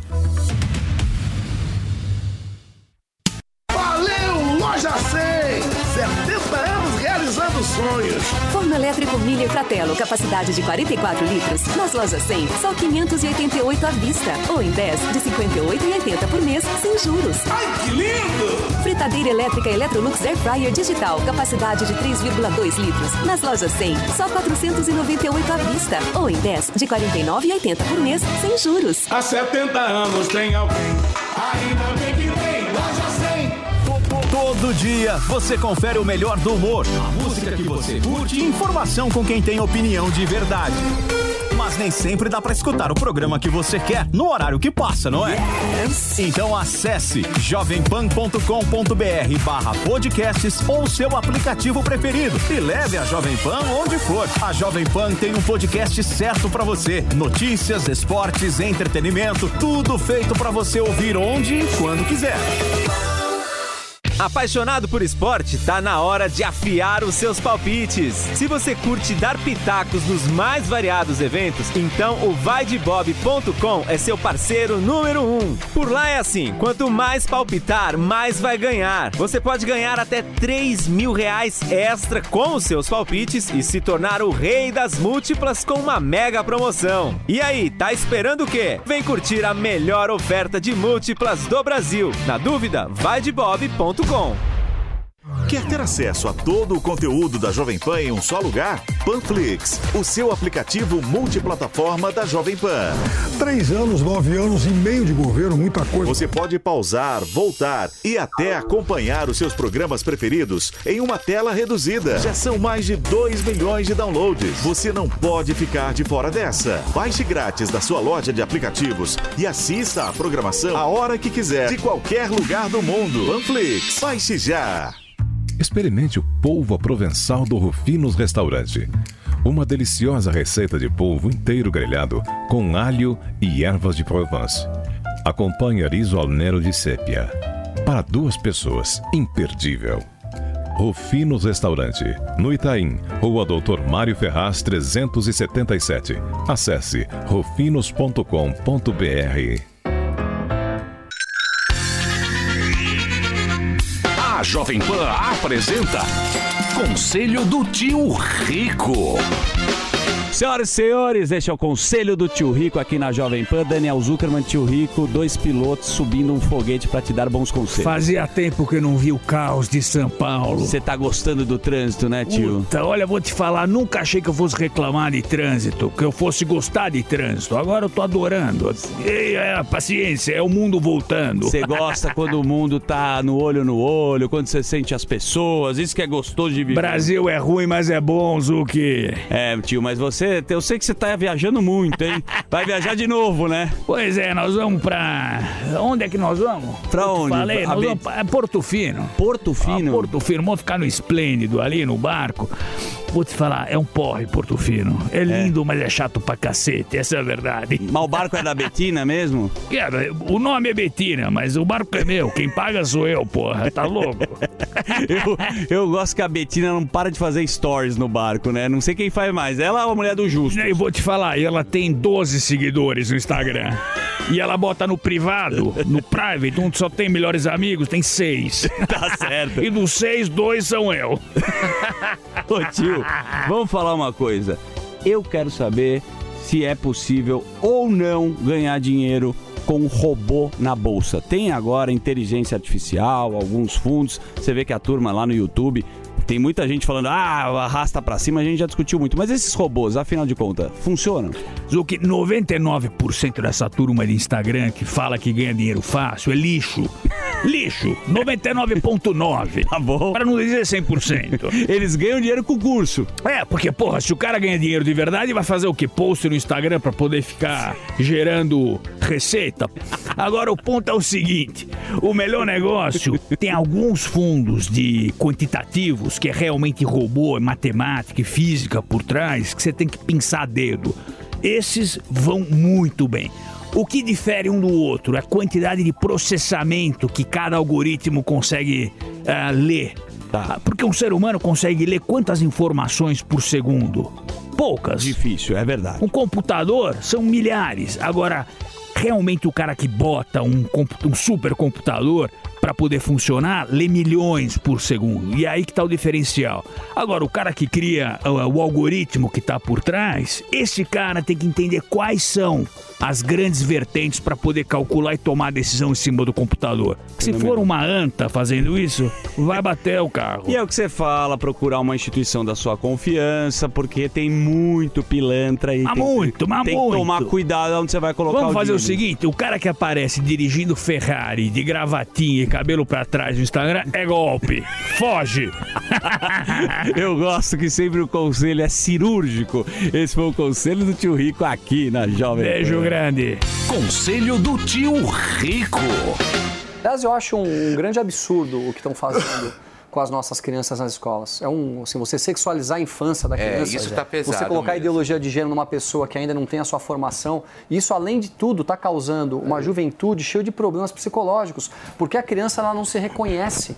E ela é obrigada a falar para ser aceita que ela é bissexual dentro da escola. Nossa, Só que ela não se vê dessa que maneira. escola isso é, é- é aconteceu? um grande absurdo. Isso É, acontece. é, Como você não está vendo isso? Não, as, as crianças estão sendo Não. obrigadas a dizer sou bissexual. Ah, acho que você precisa, Tem- então, tem se que- informar tem um que pouco levar mais. cartaz. Você precisa- sou- você precisa se Turma, informar um pouco mas não é mais. só na escola, não. Não do é só na não. escola. Deixa eu só girar o assunto aqui. Me permitam. Deixa eu só. Desculpa, desculpa encher o saco de vocês. Eu, eu queria girar um pouquinho o assunto aqui, porque a gente tem um assunto importante para tratar. Afinal de contas, a invasão de terras produtivas pelo movimento dos trabalhadores rurais sem terra foi repreendida por Alexandre Padilha, ministro das Relações Institucionais do governo Lula. Padilha negou qualquer relação com o ocorrido e desconversou quando questionado sobre o impacto desses casos na relação com a bancada do agronegócio. A gente vai acompanhar um trecho dessa fala do ministro agora. Eu condeno veementemente qualquer ato que danifique processos produtivos, né, áreas produtivas. Não é a melhor forma de lutar por qualquer coisa. né. Então, nós, eu condeno veementemente qualquer atitude que possa é, atrapalhar a produção. Muito bem, Antônia, vou começar por você essa, meu amor. É o mínimo que ele pode fazer é condenar, né? É o mínimo que ele pode fazer é condenar esse movimento como ministro, porque é, é um desserviço que essa gente faz, sabe? É criminoso. É criminoso. E você vê que na época do Bolsonaro você não via essas coisas. Agora eles estão aí invadindo propriedades, dizendo que são propriedades é, é, é, que, que estão é, abandonadas e tal, e na verdade não é, não procede. Estão invadindo propriedades alheias e isso é crime, sabe? É, é o mínimo que esse ministro pode dizer é que ele é contra. E não só dizer que é contra, fazer ou tomar alguma providência em relação a isso. Ô Tomé, como é que você vê a atuação do governo em relação a essas invasões? É um absurdo, eles pactuam com isso, Paulo. Eles pactuam, tanto que o Stedley está lá, na China, dentro da convenção, né? Ele foi junto com ele e voltou no próprio avião presidencial. Você imagina só se fosse algo parecido no governo Bolsonaro que estivesse acontecendo. É um fim do mundo isso. Nós estamos colocando um invasor de propriedade privada que causa terrorismo na vida das pessoas, que nunca cultivou nada, que nunca conseguiu assentar um sem terra na vida para estar dentro de um avião presidencial. A gente não precisa falar muita coisa. É uma vergonha, é, um absurdo, é um desrespeito com a nação brasileira que está acontecendo. Mano. Olha, é um absurdo as invasões, ou a fala do ministro de condenar é o mínimo que se espera dele. Agora, também se espera do presidente da República trazer esse tipo de condenação. E isso a gente não viu até agora e acho que não veremos, porque é desse tipo de artifício que o Lula se utiliza para tentar equilibrar todos em torno dele. Então ele terceiriza para um ministro que condene, para ele não, não ter que condenar e não perder capital político com MST. E claro, eu acho que há responsabilidade política do Lula em relação às invasões, assim como eu acho que a responsabilidade política do Bolsonaro em relação às radicalizações. Mas o Bolsonaro não tem nada a ver com isso Não, eu agora. sei, é só porque eu acho que é, É só porque você gosta de jogar o Pelo Deus, Bolsonaro o que que o no Bolsonaro meio. tem a ver com isso? Eu acho que é importante. É, Você deve ter um caso de amor. Nuançar com o Bolsonaro, só. né? Ele é Isso contra isso aí. Bolsonaro tem a ver. Ele fez o 22. Ele Eu acho só que é 22 importante nuançar que essa Ele questão fez. de responsabilidade política não pode ser é, de acordo com a conveniência. Então, assim como o Lula é responsável por invasões que parte da militância dele radicalizada comete com o MST, eu acho muito complicado quem acha que o, o Bolsonaro pode ficar calado sobre pessoas que acampam na frente de quartéis pedindo golpe de Estado por meses e depois Quem, jogam- quem tava Olha, na eu vou te falar uma presidência coisa. quando teve os acampamentos no quartel? O, o, mano, Começou no, começou no governo o Bolsonaro. Mano foi lá e apertou Não 13 compara. no dia, na urna. Ele apertou 13. Não, 13 mas ele 22? fez 22 pra fila. Eu acho que ele tá querendo provocar o Tomé. Mas o É, mas é não, eu, eu, eu tô pensando aqui qual a comparação querendo que ele quer um fazer soco. né, com um homem que foi condenado em três instâncias, a gente sabe disso. É, que fez todo o mal que fez para o Brasil, com um presidente que entrou, que acabou com a corrupção sistêmica, que acabou, Acabou com, a com a acabou com a tal política de coalizão, que fez as estatais darem lucro, que trouxe valores e princípios para a nação brasileira, que, que criou empregos no meio da pandemia, que só teve ações a favor da população, criou as maiores leis de proteção à mulher da história do Brasil, e você sabe bem disso. Eu queria saber qual a comparação Eu- que você eu quer fazer entre o outro. porque com a assim, é, é tão absurdo o que você está falando que eu prefiro nem mais falar disso. É, mas a- acabou com a corrupção me pegou ali, A pauta aqui é o não Lula. consegui avançar. O, o- o ministro dele diz que o governo não teve nada a ver com as invasões. Mas você não via invasões no governo Bolsonaro e agora você vê no governo Lula. Então, o o que, ministro que dele mudou? diz. Esse é um ponto Então, importante. clima o que político mu- de leniência. Mudou o O quê? que mudou é que o governo é leniente. Você tem membros do ex-membros do, do MST ocupando cargos no governo. E uma você tem o coisa- Stedley viajando com o Lula. Como que o governo não é responsável e por que, que aumentaram as invasões agora? Qual Chamar caso de atenção corrupção teve no governo uma coisa- Bolsonaro? Não, me fala. A Não, me fala. vacina. Não, condenado, Opa, condenado não teve. Um pouquinho. de Deus. Você está em cadeia Deixa- nacional. deixa eu não perder a um oportunidade de criticar Você o está em Lula. cadeia não nacional. Deixa eu não perder a oportunidade Não, de criticar o Lula, que eu ia falar um ponto Não, não, em cadeia nacional, dizer que teve um crime de vacina, você está acusando o presidente de crime? Em cadeia nacional? A CPI da... A CPI não disse nada. O fato, é que, o fato é que o Lula condenado. O. Bolsonaro não foi condenado. Mas olha como são as algum. coisas. Deixa eu criticar o Lula.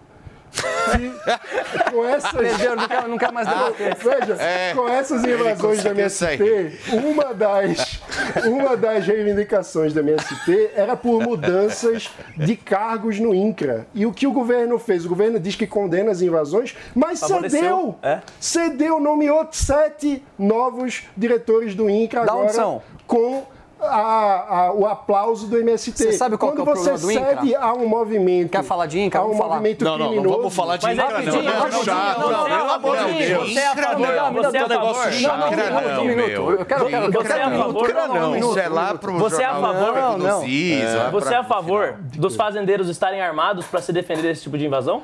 Olha, eu sou a favor... Porque pra mim tem que ser recebido na bala o cara que invade a propriedade de um fazendeiro. O, o ideal é que o Estado consiga não ter um clima de leniência Mas e e quando o Estado não isso. consegue? O fazendeiro tem o direito de se defender? Quando o Estado não consegue garantir a segurança, é faroeste. Tem o Ah, direito. ele não responde, ele não responde a defesa, direito de defesa.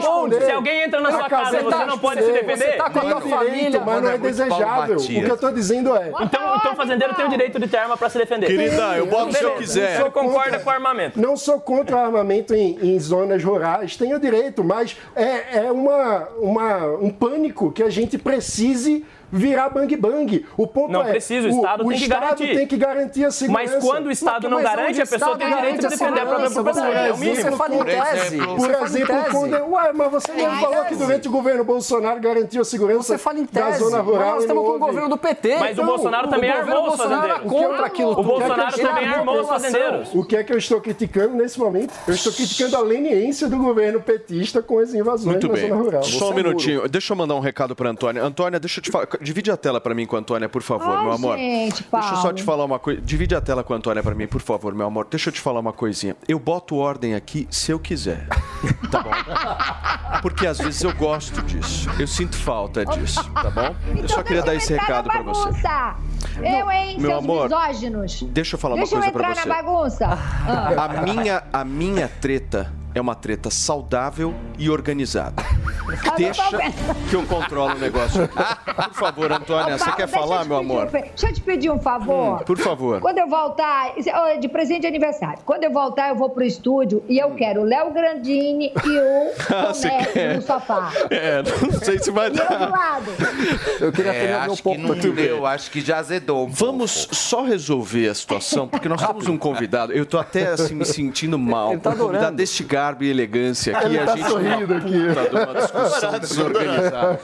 Vamos fechar, eu vou dar 30 segundos para cada um para amarrar o raciocínio. É, mas é Tomé, 30 por segundos. favor, Vamos lá, para fechar. estamos falando de Não- não invasão. fala de Tamo- INCRA. tamo- hein? Não, não, preciso falar rapidinho. Nós estamos falando de invasão de terras. O governo passado entregou 400 mil títulos de terra pela primeira vez e a grande maioria para as mulheres. Faltam 100 mil títulos de terra para serem entregues, tá? segundo o próprio Boulos disse.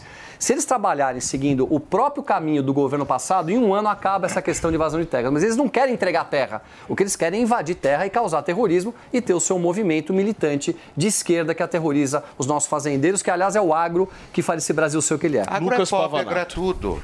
A verdade é que a maior parte das terras improdutivas do Brasil pertence ao Estado. Se o Lula quisesse resolver o problema, ele distribuía as terras que pertencem ao Estado. Ele não quer resolver o problema e eu lanço um desafio aqui. Se o ministro dele falou contra o MST, então eu quero ver se o Lula também tem coragem de falar contra. Se ele tem coragem de condenar e falar que os fazendeiros têm o direito de se defender dos invasores. Eu duvido que ele falar isso. Mano Ferreira. É isso. É, A gente precisa que o governo assuma sua responsabilidade de defender a propriedade privada, que é um pilar fundamental da Constituição brasileira e de qualquer sociedade avançada, democrática e próspera. Antonella, segundo Tomé. Ó, se, se invadir a minha propriedade, vai se- ser recebido a bala e fim de papo. Muito bem, gente. São 11 horas e 29 minutos da manhã desta quarta-feira para vocês que estão ao vivo aqui na programação da Jovem Pan. Você sabia que tem novidade no seu rádio? É a Jovem Pan News 76.7 FM. Mais uma frequência para você ficar bem informado. Opinião, análise e informação. Jovem Pan News 76.7 FM. A rádio que você já conhece, ainda melhor. Jovem Pan News 76.7 FM. Jornalismo independente. Valeu, Loja 100! 70 anos realizando sonhos. Notebook Multilaser Quad-Core, memória de 4 GB e armazenamento de 64 GB SSD. Nas lojas 100, só 1.098 à vista. Ou em 10, de 109,80 por mês, sem juros. Ai, que lindo! Combo Gamer e LG Warzone 4 em 1. Nas lojas 100, só 248 à vista. Ou em 10, de 24,80 por mês, sem juros. Há 70 anos tem alguém, ainda bem que Sabia que quem tem um nível avançado de inglês pode aumentar em até 61% o seu salário? Com o curso de inglês New, você pode conquistar aquela promoção que tanto sonha ou ainda trabalhar fora do Brasil. São mais de 200 aulas gravadas, além de conteúdos ao vivo toda semana para você interagir com o professor. Venha fazer parte do time de mais de 12 mil alunos que transformaram suas vidas através do inglês. Acesse a newcursos.com.br e garanta já a sua vaga. Chegou o Panflix, todo o conteúdo da Jovem Pan, onde você estiver e na hora que quiser. Baixe já no seu smartphone ou tablet, é grátis. Tá difícil encontrar disposição e energia para encarar os desafios do dia? Então você precisa conhecer a qualidade dos produtos Mastervox. Mastervox é uma marca de confiança que chegou para melhorar a sua performance, fortalecendo seu organismo com vitaminas que ajudam a trazer de volta a sua melhor versão. Mastervox não é um medicamento, é uma marca de suplementos 100% naturais que faz você encontrar o prazer de volta. Com a maca peruana, Mastervox é o seu tratamento diário para aumentar a sua energia e principalmente a disposição física. Ajuda até a melhorar o apetite sexual e a virilidade nos homens, além de ser um estimulante natural para as mulheres. Então ligue agora no 3003 3353, 3003 3353 e conheça toda a linha de produtos da Mastervox. Saiba mais em mastervox com 2x.com.br. Mastervox, você na sua melhor versão. Jovem Pan Saúde. O que é possível fazer se o resultado da harmonização facial não agradar? O cirurgião plástico Dr. Juvenal Friso explica no Jovem Pan Saúde dessa semana. Dependendo do tipo de produto, muitas vezes você consegue fazer a retirada ou por completo, ou 50%, 60%, 70% desse produto. Eh, e alguns produtos você não consegue retirar, é extremamente difícil. Os implantes ou os preenchedores eh, que a gente não considera definitivo à base de ácido hialurônico, normalmente eles têm prazo de validade aí de um ano e pouquinho, dois anos, mas a gente também tem notado isso, sobretudo em procedimentos. Vou dar um exemplo, por exemplo, o tears through, que é o caminho da lágrima, ou a olheira, que é uma queixa bastante frequente das pacientes uh, fazerem preenchimento com ácido hialurônico. Às vezes os pacientes vêm 4, 5, 6 meses, 8 meses depois com um linfedema, um edema residual. Às vezes, através de uma cirurgia da blefaroplastia, você consegue fazer o emagrecimento, tirar esse produto. Às vezes, num lábio que ficou muito feio, uh, que não é um lábio delicado, ficou alguma coisa talvez até um pouco grotesca, você, através de pequenas incisões e expressões, você consegue retirar esse produto. Mas, por exemplo, como eu falei, eu milito muito na área da, da face, da cirurgia do rejuvenescimento facial. Hoje, às vezes, às vezes, às vezes a gente faz descolamento da face e lida com áreas de fibrose, de aderência, porque a hora que você injeta o produto, ele vai permear no subdérmico embaixo da pele, no tecido celular bicutâneo, na gordura, e muitas vezes intramuscular ou às vezes até periósteo, que a gente chama na, na, na base do osso. E você tem ali estruturas nervosas, inserções musculares, você não consegue fazer essa retirada. Se você quiser assistir essa e outras entrevistas, você já sabe, é só acessar o canal Jovem Pan Saúde e também o aplicativo da Panflix para Android e iOS. E se você quiser sugerir algum tema, mande por e-mail saúde@jovempan.com.br. Jovem Pan Saúde. Eu eu, já por vi, exemplo- o- o Fê, eu vi vídeos bem legais do Wendel em que ele Eu diferencia. Olha só, gente, deixa eu só receber vocês que estão nos acompanhando pelo rádio. São 11 horas e 35 minutos. A gente está recebendo o Wendel Carvalho para bater um papo sobre relacionamento. 7 bater um milhões papo de sobre- seguidor no- Pô, no Instagram, meu. Mas eu vi vídeos bem legais seus que você diferencia os homens que são casados dos homens que são solteiros. Eu queria que você pudesse diferenciá-los É, aqui. Quando eu falo isso, é, e eu gosto de provocar as pessoas, né? É, existem inúmeros dados estatísticos que mostram quanto o homem solteiro ele é disfuncional para a sociedade. Ele é disfuncional para a sociedade. Quando a gente olha, por exemplo, moradores de rua, a enorme maioria dos moradores de rua, e 85% dos moradores de rua no planeta Terra inteiro, dados até na Prefeitura de São Paulo, são 82%, são homens. Né? A gente pode entrar, entrar, entrar nisso. Né? A, vida, a, vida, a vida do homem ela é extremamente mais difícil, mais complexa do que a vida da mulher. A gente pode entrar nisso até se a gente quiser. Né? Por obrigações. tempo. Exato. E a gente pode falar disso. O que, o... Enfim, mas uma vamos- depressão. vamos- Exato. A a gente vai entrar nisso daqui. Mas, é... nossa, onde é que a gente estava? Não, não, você acha que os homens casados, eles se diferenciam no quê dos homens eles são- solteiros? o que, que acontece? É, é muito comum, por exemplo, você perceber. Você pega a vida, a lista dos mais bem-sucedidos financeiramente do mundo. Olha essa lista. Pega lá na lista da Forbes, da Fortune. Pega a lista dos mil, dois mil, cinco mil pessoas mais bem-sucedidas financeiras do mundo. Você vai encontrar as pessoas que são casadas.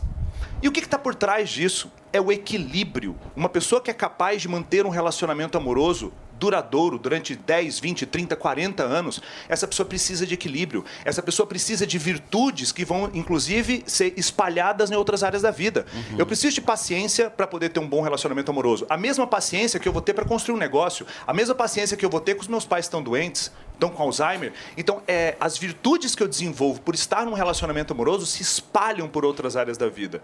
Então, o homem ele se torna mais funcional quando ele está num relacionamento Você amoroso. concorda, Antônia? Você tá muito catequista, hein? Você Quero concorda com essas falas do Wendel, Antônia? Eu quero fazer uma pergunta. Eu, como mulher, como experiência própria, quatro casamentos. Se o marido meu não quiser colocar aliança, maravilha, porque na hora que ele coloca aliança, parece abelha no mel. As mulheres veem tudo, porque mulher adora um homem casado, graças a Deus não é meu caso. Mas eu preciso fazer uma pergunta para o Wendel. Wendel, quando um colega teu que faz o mesmo trabalho que você na internet, que ganha dinheiro com isso, com esses conselhos, né? Com, com todo esse, esse trabalho aí de que. Vocês não gostam que chamam de coach, mas enfim, eu penso que seja um trabalho de coach. E aí eu não vou aqui dar nomes, mas recentemente dois, entendeu? Quer dizer, tem mulher também que fala uma coisa para ganhar muito dinheiro e prega outra. Recentemente um colega seu que faz o mesmo trabalho que você ah, traiu a esposa e foi ah, uma decepção porque descobriram a amante de um cara que prega exatamente isso, a fidelidade, isso, aquilo, assado, ah, os bons costumes. O outro que tinha uma, uma noiva de não sei quantos anos, da noite pro dia se separou da noiva e já assumiu relacionamento com a outra, já é o amor da vida. Quando esse tipo de gente que faz a mesma coisa que você faz é, decepciona o seu público, porque eu não caio nesses contos do vigário, né? É, atrapalha o seu trabalho? Não, não atrapalha. A minha, a minha audiência é, muito bem, ela é muito bem instruída. Eu produzo conteúdo todo santo dia, já tem, sei lá, 9, 10 anos. Eu faço o que eu faço há 17 anos, né? Então, quando isso acontece, eu acho que é, uma, é é a jornada de cada um, né? Então, a minha audiência entende e se conecta com os meus valores. Inclusive, eu tenho lá, a gente cresce mais de 100 mil seguidores todos os meses, aí já tem muito tempo, e tem gente que para de me seguir. E o que é muito curioso é que tem gente que para de me seguir e depois ela volta. É muito comum isso. É um, é um caso de amor e ódio comigo. Porque eu falo alguma coisa, a pessoa para de me seguir, aí a pessoa vê como é a vida na, na, na prática e ela volta a me seguir. Depois ela ouve alguma exemplo, coisa boa, agora para e a gente tá muito aconteceu ontem, estourou né, na imprensa, principalmente o caso da Preta Gil, né, que o marido é, é, largou, enfim, estava traindo ela em pleno tratamento ali de quimioterapia, né, inclusive com a própria estilista da Preta Gil. É, como que você vê isso? Então, mas, é- mas qual, qual é a questão que eu, que eu, que eu penso, né? É, é óbvio, é abominável, né? Mas o que, que E o Brasil precisa estar pronto para essa conversa. Nenhuma traição acontece, independente se foi o homem que traiu a mulher, a mulher nenhuma traição acontece 100% de um dos lados. É uma dança silenciosa e sistêmica entre o casal. É uma dança silenciosa e sistêmica entre o casal. Nenhuma traição acontece 100% de um lado das duas pessoas. É muito comum, por exemplo, nós vimos um processo onde o homem, em vez de estar ali do lado da sua mulher, em vez de estar ali provendo, em vez de estar ali sendo objeto de admiração da mulher, esse homem ele deixa o espaço vazio do lado da mulher. E ele fica lá tentando salvar os pais que estão com problemas, o pai que é viciado em jogo, a mãe que é viciada em arrumar treta com a irmã. Ele sai, sistemicamente, ele sai do lado da sua esposa. Não tem um homem ali. O filho fica sem a presença do pai. Ou o pai é um workaholic do cacete, ele vive a vida simplesmente para trabalhar o tempo todo. Vai se abrindo lentamente um buraco do lado da esposa. E nenhum buraco dentro de uma família ele fica aberto por muito tempo. Aí, quando em algum momento a mulher falou, preciso de você, sinto a sua falta, não está bom, ela chora, ela deprime, nada disso faz ele se olhar. Aí ele está se dedicando a tentar tirar o vício do jogo do pai. A sociedade fala, mas que coisa maravilhosa, olha que homem incrível, se dedicando a salvar o pai de um problema que ele tenha. Aí ela vai e arruma um amante. Eu não estou dizendo que isso é certo. Mas É, porque no caso dela, por exemplo, ela estava fazendo quimioterapia, internada, inclusive, e ele nos barzinhos lá, inclusive com Mas, a própria Felipe, amiga estilista. Mas quais são, quais são os indícios que esse cara já deu para ela muito antes disso acontecer? Felipe, Em perdão. em que circunstâncias Perdão, eles começaram o menino, deixa eu- relacionamento? deixa- deixa eu- Deixa eu cortar vocês aí, porque esse caso que o Felipe citou, eu acho que é, é, é uma coisa a gente não está falando de um cara que tinha uma profissão e que, que significa alguma coisa na nossa sociedade. A gente está falando de um cara que andava para cima e para baixo às custas da preta, com a preta, para onde a Mas preta é ia, isso ia que- mas- mas é isso que eu A gente está falando. Brilhoso, disso. A gente está falando de isso. homens. É assim, o que mais me choca. Isso aí já é, é morte anunciada, é coisa óbvia. A gente está falando, eu estou me, me me referindo aqui a homens que ganham dinheiro pregando a moral e os bons costumes e acabam fazendo o que todo mundo faz. Entendeu? Como esse cara aí que vivia para cima e para baixo atrás da preta faz. Sim, então, no caso, no caso dela, a, a seleção do parceiro já foi uma seleção completamente torta. Isso já deu, deu errado. Eu não conheço a história, estou me base- baseando no que ela acabou de falar, mas a seleção não foi baseada em critérios de valores e virtudes de longo prazo. E agora está se manifestando. O Wendel, que foi posso colocar uma outra situação que não tem nada a ver com isso que a gente está discutindo aqui agora? Vamos imaginar uma situação: um homem e uma mulher saindo para jantar. Um casal foi lá, saiu para jantar, beleza. Só que a mulher ganha mais do que o homem. Ok. Você acha que o homem é obrigado a pagar a conta? Eu acho. Por quê? Vamos entender o seguinte. Você é machista? Não. Isso não é ser machista? Calma. Me eu- explica. Mas, mas calma, vamos entender o seguinte. Qual é o objetivo desse casal estar saindo junto? Qual o objetivo? Se conhecer. É sexo? Só isso?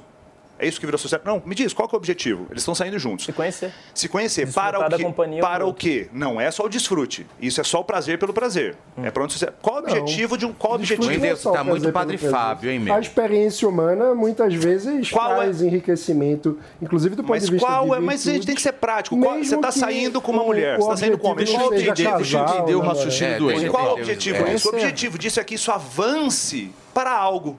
O avançar significa crescer, significa ter uma crescente. A crescente é a gente sai para se conhecer, para namorar. Qual o objetivo do namoro? É um só. Casamento. Ou o namoro ele acaba, porque o namoro não tem os alinhamentos de valores, ou ele acaba num casamento. O namoro tem que acabar.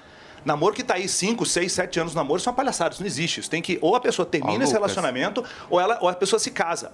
É progressão. Então, o objetivo ali é entender, no- nesse, nessa primeira saída, começar a entender quais são os valores dessa pessoa. A mulher pode fazer mais dinheiro, mas ela quer saber o seguinte: na hora que a coisa apertar, daqui cinco anos, quando a gente estiver casado, esse cara vai ser um provedor?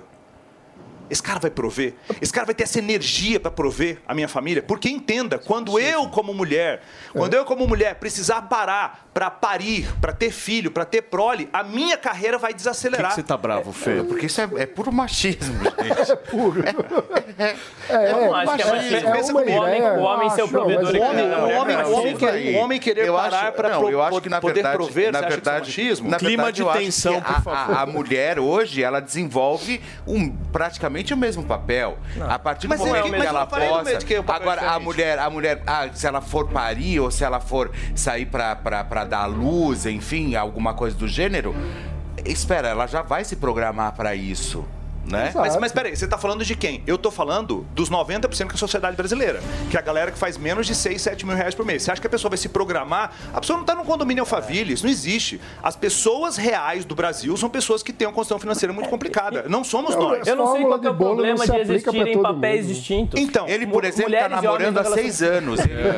Mulheres e homens é, têm papéis distintos dentro de um relacionamento. E foi isso que trouxe a sociedade Exato, até onde nós chegamos. E que varia conforme. A gente tá na sociedade moderna, né? Va- O papel varia conforme cada A relacionamento. verdade é que os homens modernos são fracos. E eles, Não. eles ficam felizes Ó, em é serem isso, fracos. Pavanato. Não fala assim Falou porque eu a sou moderninho. O experiência. homem Não moderno fale assim. gera muito aqui. mais produtividade que Não fale primitivo. assim, Mas hein? como que eu me O, torno? o mundo moderno é muito melhor que o mundo Posso fazer uma primitivo, pergunta pelo amor de que Deus. tem a ver com o tema? Posso fazer uma pergunta que tem a ver com Não, o tema? mas eu quero que Deixa o você não faça uma falar. pergunta que você concorde Não, não, com Mas peraí, eu quero, só terminar minha linha de raciocínio. Peraí, peraí, peraí, peraí. Quero só terminar minha linha de raciocínio. O relacionamento, o objetivo de se encontrar e conhecer uma outra pessoa é para que isso progrida. É para que isso progrida. Se você tem o objetivo de simplesmente sair com uma pessoa para que você transe, para que você faça sexo, para que você você está vivendo uma vida completamente desfuncional, é ausência de função para onde precisa ir esse relacionamento. Eu me conecto com uma pessoa, eu entendo os valores, eu entendo Isso é bom, hein? maravilhoso, porque eu não faço você perder tempo. Isso é você não bom. tem os valores que ah, eu, eu, Você eu me está tratando as pessoas como objeto. Objeto. É o contrário. É o que é o contrário, é o contrário. completamente o contrário. A, a coisa de a esquerda, se a esquerda não tem é, esse problema, né? Se Eles você não é um coisas. né? instrumento para um outro fim, Então é, é inútil. E se você quer não. fazer sexo com a pessoa, ela é um instrumento pra quê? Pra, outro, pra, pra um fim. É o que acontece na sociedade, isso é a vida real. O ponto é, os encontros podem fazer inútil. sentido pelo próprio encontro. A experiência Se humana. você só é quer um fight, diversa. se você só quer um fight, você vai investir horrores Você tá ali. usando a pessoa. É aí você tá Deixa, deixa eu terminar agora. minha Eu vou comprar Max Viril, Deixa, mas deixa vamos... eu terminar. O objetivo ali, o que, que a mulher deveria estar atenta? É. Eu estou atento aqui porque eu quero ter uma companhia agradável aqui, aqui nesse relacionamento, mas eu quero testar esse cara. Eu quero saber como funciona esse cara quando ele precisar prover. Porque isso aqui, quando eu precisar, por exemplo, parar para ter a prole, para que a, a família possa crescer, e aí eu quero que você entenda. Tem um documentário chamado Netflix Explica por que, que as mulheres ganham menos. E aí mostra que não é que as mulheres fazem menos dinheiro que os homens. As mulheres com filhos recebem menos do que qualquer outro ser humano. O problema são, problema entre aspas, são filhos. Porque a partir do momento que eu tenho um filho, a minha carreira desacelera. E a carreira que desacelera não é a do homem, a carreira que desacelera é da mulher, é assim que a sociedade fa- Então você é funciona. favorável ao projeto que o próprio Lula tentou, de alguma forma, Não, melhorar e que eu tô tal, entendendo, ele é censurar? favorável à desigualdade mesmo. Nossa, ele é favorável ao homem Eu não entendi. mulher, é isso que ele é não sei. favorável? Você é favorável à Então- igualdade de salários entre homens e mulheres para uma determinada função? Ele não tá dizendo Essa é obrigação. Não, não, não, Ele não não, falou claro isso. que não. Ah, ah, Tem que ser baseado em competência. Mas aí entra a questão. Mulheres sem filhos se dedicam muito mais à carreira acadêmica, por exemplo, e em muitos países, inúmeras funções fazem muito mais dinheiro do que os homens. Verdade. Porque Não, a, ok. a questão é, quando eu tenho filho, eu tenho que desacelerar minha Não, carreira. a mulher ela é mais prejudicada. Isso que você está dizendo por Seguramente. uma questão e natural. como é que a gente começa Claro. a equilibrar Não é um machismo, processo? Como como é que a gente claro. começa a equilibrar um processo como esse? Que aí, outro dia eu soltei um vídeo lá, é, uma, uma bomba lá, né, 2, 3 milhões de views lá, falando que o Red Pill é um, é um movimento completamente sem sentido, é, é o, é o- é o feminismo dos É, homens eu não- agora. eu não curto esse lance Exato, Pill, mas aí hein? qual é a questão? Não, porque o seu dinheiro é seu e o seu dinheiro da sua mulher é o dela e não sei o quê. Peraí, mas como é que a gente equilibra essa questão? Porque o cara vai querer ter filho. E quando ele ter- quiser ter filho, a carreira dele não vai parar. O que vai parar ou reduzir a velocidade é a carreira da mulher. E aí, se eles têm dois filhos, ela passa pelo menos de 8 a 10 anos fora do mercado É, de trabalho. Como é que ela se aquele coloca no mercado cara de lá trabalho do de novo? Campari, enfim, que deu todo o rolo ali. Ali é red pill puro, ali é um incentivo Não, então, Não, realmente eu entender. Agora você misógino, está dizendo que o casal precisa se horroroso. planejar financeiramente em conjunto. O dinheiro do casal é do casal. Se, por É, exemplo, se. Então por que a, a conta quem tem que pagar é o homem? Porque ela está testando ele se ele é um provedor. Tudo é teste. As pessoas têm uma ingenuidade, tudo é teste. posso colocar minha pergunta? Espera, dele- mas agora se você Eu tiver que se relacionar com alguém pra você ficar testando alguém, é melhor você não ter relação, vai viver sozinho. Mas isso é ingenuidade. É ingenuidade. O mundo real é: se eu lá na frente precisar que as despesas de casa sejam pagas pelo meu marido, eu preciso selecionar esse cara lá atrás. É. Se eu lá atrás eu quero uma mulher que seja feminina, que seja delicada, que seja capaz de cuidar de, de todo um, um- um- outras questões que não estão ligadas ao universo do homem, eu preciso testar isso desde o começo. Aí existe uma questão. Por que que hoje, por exemplo, mulheres que são muito agressivas, que são muito têm uma comunicação muito agressiva e tudo, elas não conseguem ter um homem forte ao seu lado? Porque esse homem forte, de personalidade mais forte, porque esse homem forte, de personalidade mais forte, ele, ele se interessa por uma mulher mais feminina. É o que eu chamo de polaridade. Energia masculina se interessa por energia O que, feminina. que é uma mulher mais feminina? Só para entender. Uma assim. mulher que tem uma postura mais delicada. Eu não estou dizendo que ela não trabalha, eu não estou dizendo que ela não lidera, nada disso. Uma pessoa, uma pessoa que tem uma postura mais delicada. Tipo Antônia. Eu não conheço a Antônia. Ô, Antônia, eu não te conheço, Antônia. Posso falar, fazer minha pergunta? Virou moda recentemente se falar em relacionamento aberto. Só que pra mim a premissa de um relacionamento é exatamente o compromisso. Então relacionamento aberto pra mim não faz muito sentido. O que E que você é a favor, isso? é, do... Ai, que a quadrado, felicidade, a gente. Felicidade está na ausência. Presta atenção nisso. A felicidade está na ausência, em muitos aspectos, ausência de liberdade. Medida sobre isso. A felicidade está quando você se compromete com alguma coisa. Se eu me comprometo com um relacionamento, eu não tenho mais toda a liberdade que eu tinha antes. Se eu me comprometo a construir um negócio e ter uma equipe, eu não tenho mais toda a liberdade de falar assim: ah, foda-se isso daqui, eu vou passar um ano sabático. Você não pode fazer isso. E quando você para para pensar o que, que realmente gerou felicidade na vida daquelas pessoas, foram compromissos que elas fizeram. Compromissos de servir os pais. Primeiro você fala assim: meu pai tem Alzheimer, eu vou servir o meu pai. Você perdeu a tua liberdade. Mas aquilo preenche a tua alma, é um outro lugar que não tem a ver com prazer imediato. Então, a- as coisas Você é mais contra o profundas. relacionamento aberto. Me mostra, me mostra relacionamentos abertos que funcionam no longo prazo. Me mostra. Eu tenho casos de amigos próximos que tentaram esse rolê. Poliamor, lá. E, e aí. Ah, eu acho que vocês estão muito Sabe, eu acho que tudo isso nada mais é do que Pelo vontade de de, jantar no vizinho. Eu vou rezar É, aquela agora. grama lá tá mais É, alta, eu acho que eu vou dar uma é, capinada é, ali. Eu acho que eu vou então, passar eu acho minha vezes ali. Por exemplo, é, o é Wendel, vontade de jantar no vizinho. Você não acha um negócio bacana, um trisal? É óbvio que isso não funciona, gente. Pelo amor de Deus. óbvio Como que não funciona? Como não Quem funciona? disse? Ele vive o Quem trisal. disse que não funciona? Eu sou, eu- aí você fala, eu sou prova disso. Não, não, eu não vou funciona. falar que eu sou prova disso, mas cadê os dados científicos de que isso não funciona? Eu quero pesquisas. O Vamos Paulo botar tá o é na um homem rua. super tradicional. Hã? Você é um homem super tradicional. Não sou tradicional, querido. Eu sou um homem moderninho. É diferente. Sapatênis. Mas, não, por favor. Por que, por que, Ele que é. você acha é, ruim essa coisa do trisal? Não é ruim, a gente. Não é uma coisa específica ali? Putz, os caras querem ir lá fazer uma relação sexual a Mas três. se a pessoa quer ir lá e quer injetar uma cocaína, a pessoa quer ir lá e essa pessoa quer assaltar um banco. de Deus, você Você não pode comparar. Você não pode comparar Não sexo, comparar, prazer é. com a cocaína e sexo. Mas aí e entra a questão. banco. O objetivo da vida é prazer. Aí você já tá A falando gente uma tem casa que, a gente tem que dar passos Não, então cê- muito pra cê trás. acha que Qual o objetivo da vida? É, só ter prazer. ter um relacionamento é, que seja enriquecedor para a alma humana se não for é, esse modelo que você está falando. Não, não é isso. Esse é o modelo que trouxe a sociedade até aqui. Eu quero saber o seguinte: quais são os casos? Me mostra. Centenas ou Wender, milhares de tá casos que funcionam. muito catequista, O, o meu. indivíduo não é o modelo, entendeu? A gente precisa ter abertura para a pluralidade das formas de viver. Não existe um, um único jeito certo de viver. Mas por que, a família tradicional virou o padrão? É porque sobreviveu ao tempo. É porque funciona. O que sobreviveu ao tempo funciona. ponto. É, é- é desenvolvimento. Será É- que sobreviveu Ah, ao tempo? A gente está vivendo num país que foi fundado com mães solteiras. A, gente, a quantidade de mães Pera, solteiras pera, que pera. tem Você no quer entrar Brasil nesse lugar? hoje. Você quer entrar nesse lugar? É. De onde surgiu, onde surgiu as mães solteiras? Isso tudo começou com a Revolução Industrial. Porque antes. Ah, o problema é a Revolução Calma, Industrial. não, não disse isso. Calma, mas começou mano, lá. você tá muito nervoso. Tudo começou na Revolução Industrial quando precisou se criar as indústrias. E quem foi trabalhar nas indústrias? Porque era um trabalho extremamente mais pesado. Hum. Quem foi? Os homens. Os homens foram e ficaram em casa, as mulheres com os filhos. Os filhos não viam mais os pais.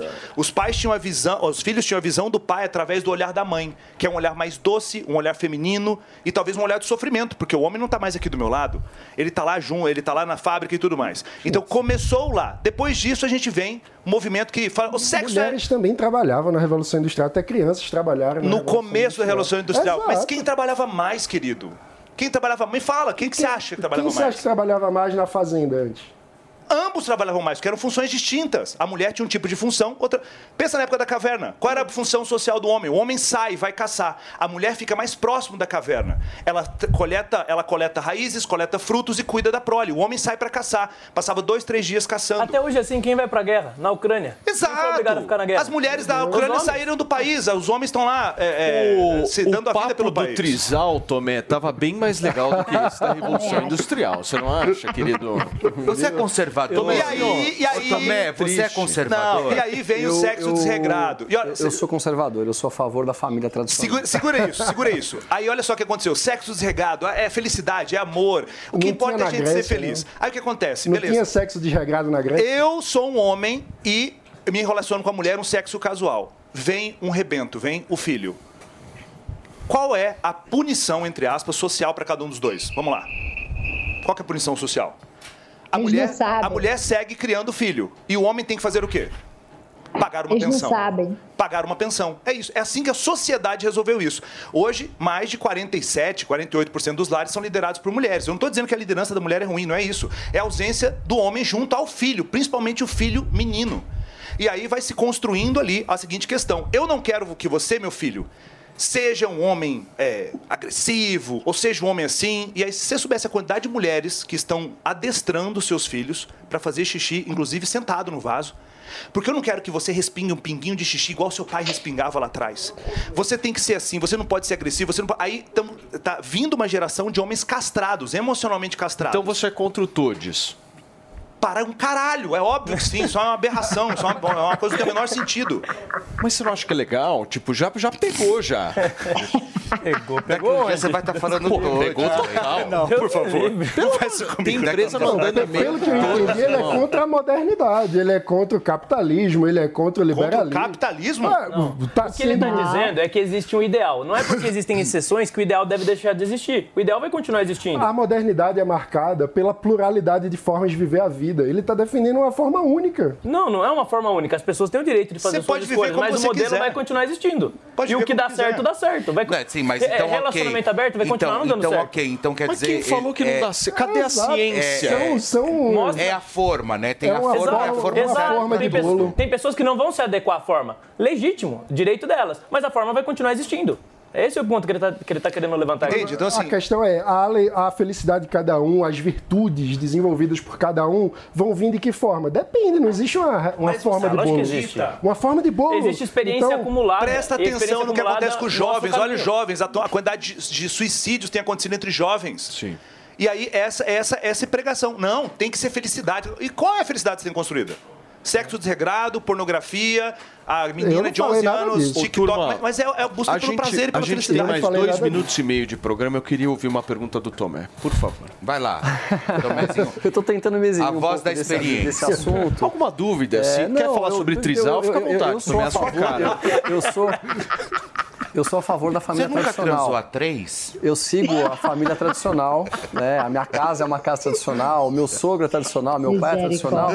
Mas eu acho que nós temos que abrir um pouco a, né, a nossa mente para poder respeitar a maneira como cada um quer viver. Eu vivo de maneira tradicional e acho que isso é o melhor para a minha família. Cada um sabe o que é melhor para a sua família. Eu acho que essa falta de. é- é- é o respeito que está faltando muito na sociedade. Você poder olhar para o outro e ver que ele pensa diferente de você e você aceitar que pode ser uma forma de viver diferente da sua, que é muito boa para aquela pessoa. E aquela pessoa respeitar a sua forma de viver. A hora que a gente compreender que o respeito é a base de tudo e a gente parar de ficar discutindo coisas que não levam nada a lugar nenhum, não o que você está dizendo, tá? Que você está colocando uma coisa muito importante. Mas as discussões ideológicas em relação à sexualidade, elas são muito profundas.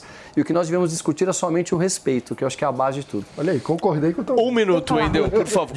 Rapidinho, Antônia, para fechar, 30 segundinhos. Estamos com pouquíssimo Tá. tempo. Não, é só um pedido para o Wendel. Wendel, eu sou uma jovem senhora, mãe, avó, banco todo mundo do meu bolso. Tá difícil. Se você tiver um amigo cafuçu, me apresente, por favor.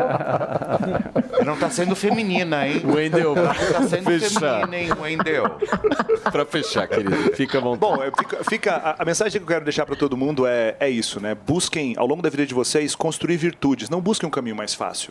É, essa, busca pelo caminho mais fácil não trouxe a nossa sociedade ao longo de milhares e milhares e milhares de anos até onde nós chegamos. É buscar o caminho que desenvolve virtude, é é buscar o caminho que vai gerar mais esforço, né? E um desejo muito forte que eu tenho é que homens e mulheres possam entender energia masculina e feminina.